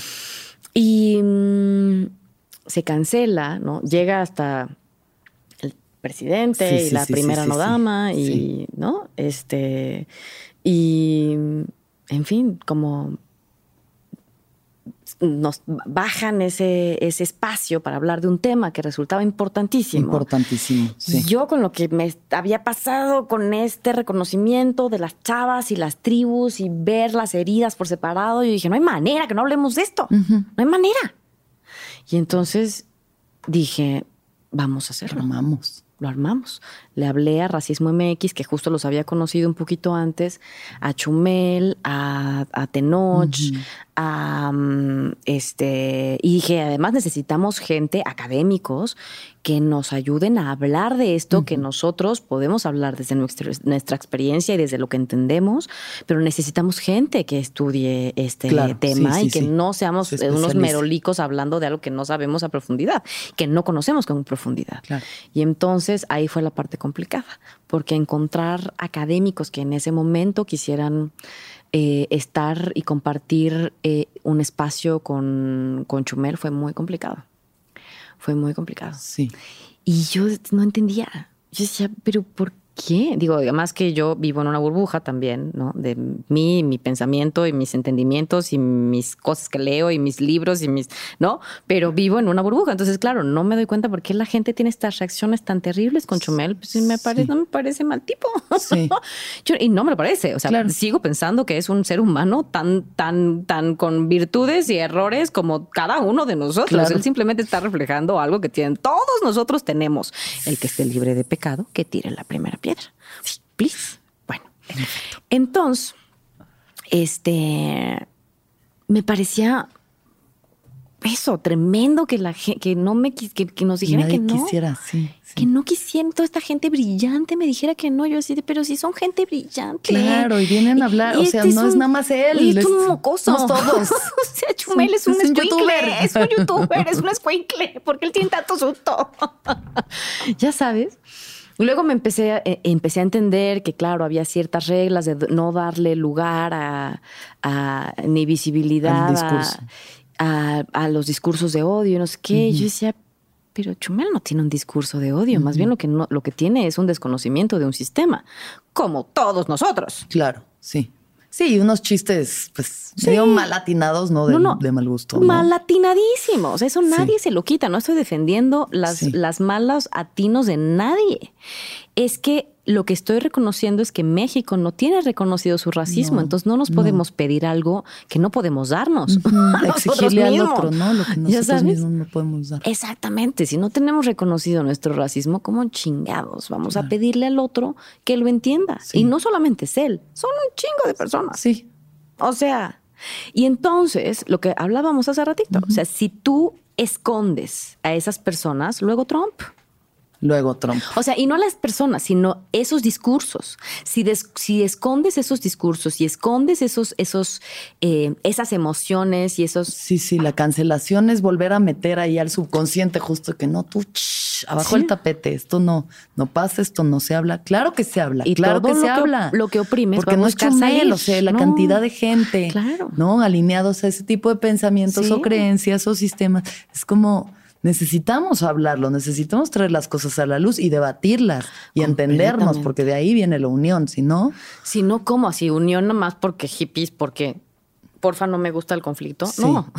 sí, o, se- o separación absoluta. o y tú eres separación, eso y yo sí. soy, tú eres malo, yo soy bueno. pues, Claro, ¿no? El, el- sí, sí, sí, esta manera maniqueísta de ver el mundo, ¿no? El maniqueísmo es esta corriente filosófica que eh, lucha, es la lucha eterna entre el bien y el mal, ¿no? Y como son dos líneas paralelas, jamás se van a juntar. Exacto. Entonces la reconciliación no, la- no, no va a haber. existe. Entonces tenemos que dejar de pensar las cosas en términos de bueno y malo para poder ver todos los matices que hay entre medio. Porque entre medio hay un chorro de matices que nos estamos perdiendo y que son justo lo que nos enriquecen y lo que nos hace, lo que nos permite crecer y eventualmente llevarnos a un estado de bienestar Exacto. como Estado-nación, ¿sabes? Y como Estados-naciones. ¿no? Aunque habrá gente que me pueda, este, no pueda estar de, pueda no estar de acuerdo con la idea del Estado, que también entiendo, pero, pero sí por lo menos de una comunidad global más menos armónica. Y ya no hablamos de lo global, hablemos otra vez de México, de un México más armónico, donde sea menos violento, donde los hombres, nuestros hombres no se estén matando también Sí. por opresión del patriarcado, ¿no? Sí. Que está perfecto haber nombrado los, Sí. los, los asesinatos de las mujeres. Me parece absolutamente necesario. Pero también es fundamental mirar los asesinatos de los hombres. el 90% de los asesinatos, casi el 90%, son cometidos, eh, son asesinatos dolosos cometidos de un hombre contra otro hombre. Y eso no nos está diciendo y no nos está gritando a patriarcado. Sí, sí. ¿No? Entonces, lo tenemos que mirar, tenemos que mirar todas esas cosas que no hemos mirado, ¿no? Y el racismo hace parte de eso. Entonces, bueno, termino esta cuestión. Sí. Que se vuelve una locura. Este. Y entonces ahí con racismo MX y luego empiezan otros, otros compañeros actores a decir, basta de esto y luego la televisión, a partir de que llegó Netflix y Amazon desde hace 10 años, el racismo en la televisión mexicana se ha acentuado al triple. Mm, Estos que llegaron dándose golpes de pecho y diciendo que ellos no eran Televisa y no hacían esas mamadas que hacían Televisa, se convirtieron en Televisa y peor. Sí. Y claro, cuando tú conoces a las personas que están adentro, pues, ves personas, buenas personas, con sus cosas y sus conflictos y sus ganas de sí hacer un mundo mejor pero que también son hijos de un sistema. De entrada, un sistema que ya funciona, que se llama Netflix, un pequeñito sistema que se llaman las empresas. Claro. ¿No? Que son pequeñas reproducciones del sistema mayor, del sistema madre. ¿No? Y entonces. del sistema padre. Bueno, exacto, del sistema padre. Me gusta más tu onda, está más padre. este, del sistema padre, ¿no? Y lo y entonces, claro, lo, reproducen desde la inconsciencia. Entonces tú ves quién mató a Sara, que la tuve que ver porque mi hermano sale ahí y me dijo, por favor, vela. Yo sí, está bien, la veo. Me la tuve que chutar. Porque son de esas series que yo no puedo ver más de media hora porque me da diabetes. Este, entonces la tuve que ver. claro, además de este las interpretaciones de algunas personas que me parece como por, ¿por qué, dejamos que hagan eso? Porque yo sé que pueden hacerlo bien. ¿Por qué, por qué, por qué no se los permitimos? ¿no? Por un lado, los diálogos. Su puta madre. ¿Es en serio que los diálogos tienen que estar en ese nivel de simplicidad? Ya, sí. Y de veras, ese nivel de simplicidad, ¿por qué es? Porque los guionistas así son simples de su cabeza? ¿O por qué? ¿O porque también son hijos o responden a un sistema? A un sistema. Todo eso en su conjunto. Lo que sí hicieron fue pintarnos los más bonitos, ¿no? Tenemos fotógrafos muy chingones además en este país. Yo estoy casada con uno. Bueno, mm. casada no casada, no estoy casada por... por, la iglesia, dice. Por no la, estoy casada por la iglesia. Por la iglesia, ni por las leyes, ni por nada. Nomás vivo con él, pero es mi marido. A mí me vale. Este... Mm, eh, todo están, están, pintadas más bonitos, ¿no? este, Tienen unos vestuarios muy preciosos. Muy Son todos muy blancos y muy preciosos, independientemente de su clase social, porque ahí sí las clases sociales no, están adheridas a un color de piel. Pero bueno, este, el 80% de los actores son blancos y el discurso, la narrativa, si bien está bien construida la historia o pretende estar más o menos construida, o sea, lo mejor que se puede, ¿no? Eh, hay un discurso y una narrativa simple. Claro. Y eso responde a un mercado. Ese mercado responde a un espectador o a un tipo de espectador. Un tipo de espectador que no se parece a los espectadores de los países más desarrollados, como dirían ellos, ¿no? Los porque esos otros países pues son países más inteligentes. Mm. Tienen espectadores más cultos, más exigentes. Pero no es el caso de México. El caso de México es, es diferente porque a ellos les gustan las telenovelas, son hijos de la telenovela y son hijos del melodrama. Gente bonita que les gusta la gente blanca, which is true este, porque la blanquitud no, no, no, es en contra de un color, sino es, es, la, es, la, mente en donde está la blanquitud, ¿no? No, no tiene que ver con el color que tengas en tu cuerpo. Tú puedes ser moreno y tener la mente blanquísima. Claro, claro. Y entender que eso es lo que aceptas, lo que quieres ver en la televisión, ¿no? Entonces dicen, responden en un mercado y el mercado es un espectador poco culto, muy poco inteligente este, muy poco exigente y muy prometedor. Porque aquí estamos creciendo como la levadura. Mm. Y es verdad, en eso están. Claro, eso porque la gente no lo sabe. Eso es herencia de Televisa, que ellos sí abiertamente decían que el público mexicano era pendejo. Totalmente.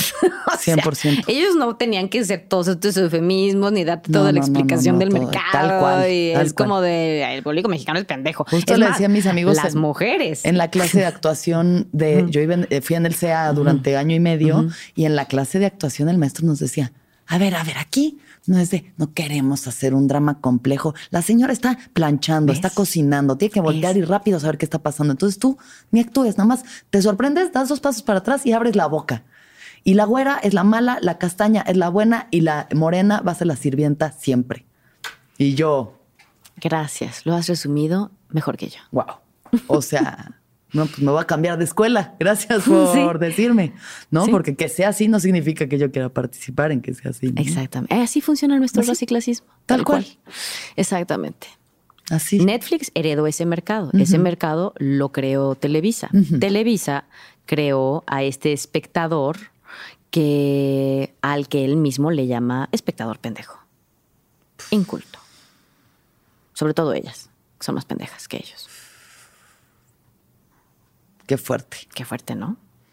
Entonces, claro, entiendo la resistencia. Hay mucha gente que obviamente estaban esperando, que estaban igual de cansados que nosotros, que todos los que estamos armando este colectivo, ¿no? Que se llama Poder Prieto, pero mm, que de ahí viene, justo de esta necesidad y de este hartazgo y de este ya basta, ya, chavos. Es demasiada la ofensa. Esto es demasiada la ofensa. Y no es por nosotros, es porque lo que nosotros reproducimos allá afuera. Estamos cansados de que la televisión mexicana siga reproduciendo esos estereotipos que tienen a la gente allá afuera, Claro. se den cuenta o no se den cuenta, Sí. oprimidos. Sí. Porque salir del closet del racismo es un proceso muy doloroso Mm. y que casi nadie quiere ver. Entonces, en esas estamos. Ay, Maya, en esas estamos. Qué bueno. Y trabajando y chambeando y todo, pero. y haciendo la lucha. Pero esta, mi lucha principal en este momento es esta. Claro. Y es la más Y importante. es la más importante. Sí, tenemos que, que reintegrarnos, pero primero reconocernos. Exactamente. Antes de reintegrarnos, que claro, para eso es. Sí, Para eso es. Sí, y eso, y la visibilidad. O sea, al final, sí, los medios de comunicación masivos tienen gran parte de la responsabilidad de por qué Sí. las cosas son como son. Sí, sí, Si sí. todos crecimos educados por nuestra televisión, pues claro que vamos a repetir lo que la, televisión nos ha dicho, Claro. ¿no? Completamente. Entonces, sí, completamente. Sí. Si hay una responsabilidad, pues ya en ese caso de poder hacer desde nuestras trincheras y nuestros medios la revolución. La revolución. Ay, Maya, gracias. Hombre, gracias a ti. Te voy a hacer unas últimas preguntitas rápidas, ¿ok? Va, sí. ¿Cuándo fue la última vez que lloraste? Híjole. No sé, supongo que hace poco. Yo, a mí me gusta llorar. Me gusta llorar cuando reconozco cosas. Ya sé cuándo lloré. Lloré una semana después de que mm, dijimos que íbamos a sacar Poder Prieto. Ok. O sea, de que se formó el grupo. Porque todos llegaron con tantas ganas de contarnos todo lo que les ha pasado. Y claro que yo sé que esas, que esas experiencias las tenemos luego que llevar a, o sea, nos tienen que llevar a comprender que es un sistema, ¿no? Que no se trata de nosotros, porque, claro, sales con estas cosas y te tildan de resentido, este, mm, eh, acomplejado, víctima, bla, bla, bla, bla, bla, eh, Sí. este, que las personas eh, que somos colorblind, ¿no? Todos, que los colores no importan. En fin, todas estas cosas que nos, que claramente están defendiendo nuestro racismo porque pues es lo que conocemos y no queremos que nos lo cambien. No mames, ¿qué vamos a hacer sin él? O sea, ¿no? ¿Quiénes somos? Exacto, ¿quiénes somos? Entonces, ¿cómo? Ahora sí el otro se va a dar cuenta que soy prieto, no vaya a ser la de malas y entonces ahora sí me empiezan a tratar mal. Este, claro que hay mucho dolor en el reconocimiento de eso, ¿no? Entonces, reconocer ese dolor en los otros y esa urgencia en los otros me hizo mirar mi propia urgencia y mi propio dolor con respecto a eso. Entonces fue un, ay, mira, te lo cuento y me, ah. fue un fin de semana mm, como triste y doloroso, porque además de reconocimiento también de cómo se te juntan los otros, los otros sistemas de opresión, ¿no? Cómo se junta este, mi herida eh, racializada con mi herida eh, eh, causada por el patriarcado, que tiene que ver con el abuso sexual. Este, y aunque son dos cosas que están, que están, que son, pertenecen a dos sistemas de opresión distintos, se besan. Se besan y conviven juntas. Y eso es doloroso, ¿no? Y si es doloroso para mí que tengo este privilegio hoy, ¿qué es para todas esas personas que no tienen esos los mismos privilegios que yo y que ni siquiera han tenido permiso de, nombrar su propio dolor? Mm. Entonces sí, fue un fin de semana complejo. Lloré con mi marido muy hombre, muy neandertal, apapachándome y sabiendo estar como nunca a mi ladito mm. y diciéndome aquí estoy, ¿no? Mm. O sea, te entiendo y no te entiendo en cosas, pero aquí estoy, te cuido y te quiero y, la verdad que estuvo bonito. Esa fue la, última vez, porque mm. no me cuesta, me, cuesta mucho trabajo vulnerarme frente a los demás. Profundamente. Sí. ¿Qué es lo que más feliz te hace?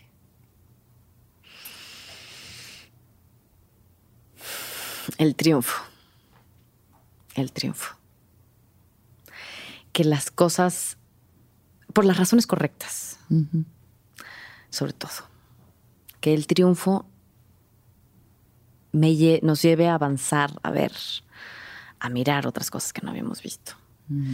Em, sí, los triunfos de las cosas que importan. Mm. ¿Qué es lo más importante para ti?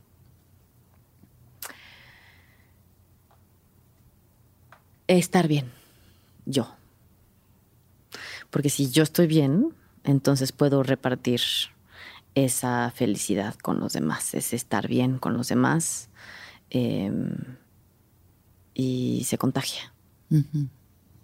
Y finalmente, ¿qué piensas de la muerte? Que va a venir a visitarme un día y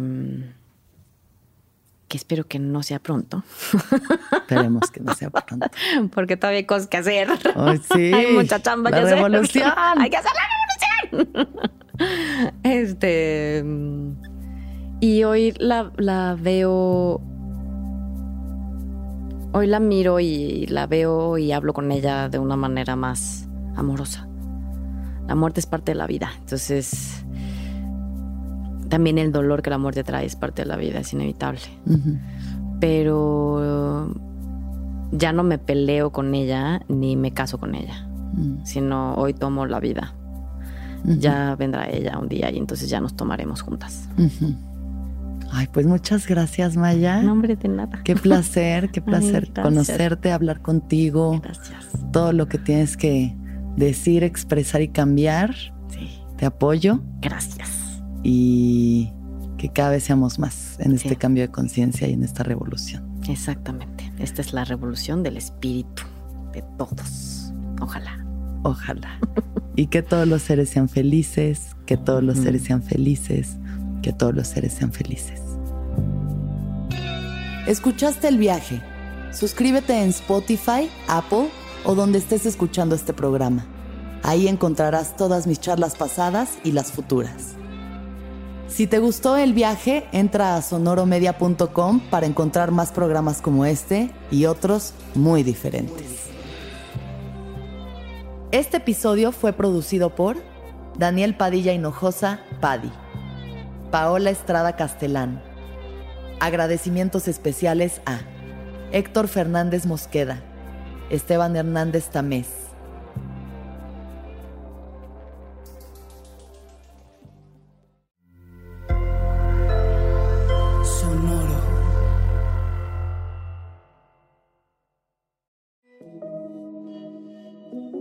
Hola, soy Roxana Castaños, una apasionada de la meditación y de todos los temas que nos llevan a una transformación espiritual, y te invito a escuchar Intención del Día, un podcast de Sonoro para dirigir tu energía hacia un propósito de bienestar.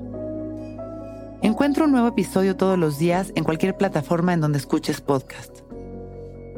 Intención del Día es una producción de Sonoro. ¿Estás listo para convertir tus mejores ideas en un negocio en línea exitoso? Te presentamos Shopify. Tal vez no lo sabías, pero nuestro podcast More Than Mamis es un negocio y lo empezamos por supuesto para desahogarnos y hablar sobre la maternidad, no para convertirnos en expertas de ventas y del e-commerce. Así que sí, necesitábamos ayuda para vender nuestro merch y poner en marcha nuestra tienda. ¿Y cómo suena con Shopify? Llegó otra venta. Shopify es la plataforma de comercio que está revolucionando millones de negocios en todo el mundo. Ya seas un emprendedor desde tu casa o desde donde sea, Shopify es la única herramienta que necesitas para iniciar, administrar y hacer crecer tu negocio sin dificultades. Con Shopify puedo gestionar pedidos, envíos y pagos desde cualquier lugar, brindándote toda la información y estadísticas de tus ventas al detalle. Regístrate para un periodo de prueba con tan solo un dólar al mes en shopify.com barra sonoro, todo en minúsculas. Ve a shopify.com barra sonoro para llevar tu negocio al siguiente nivel. Shopify.com barra sonoro.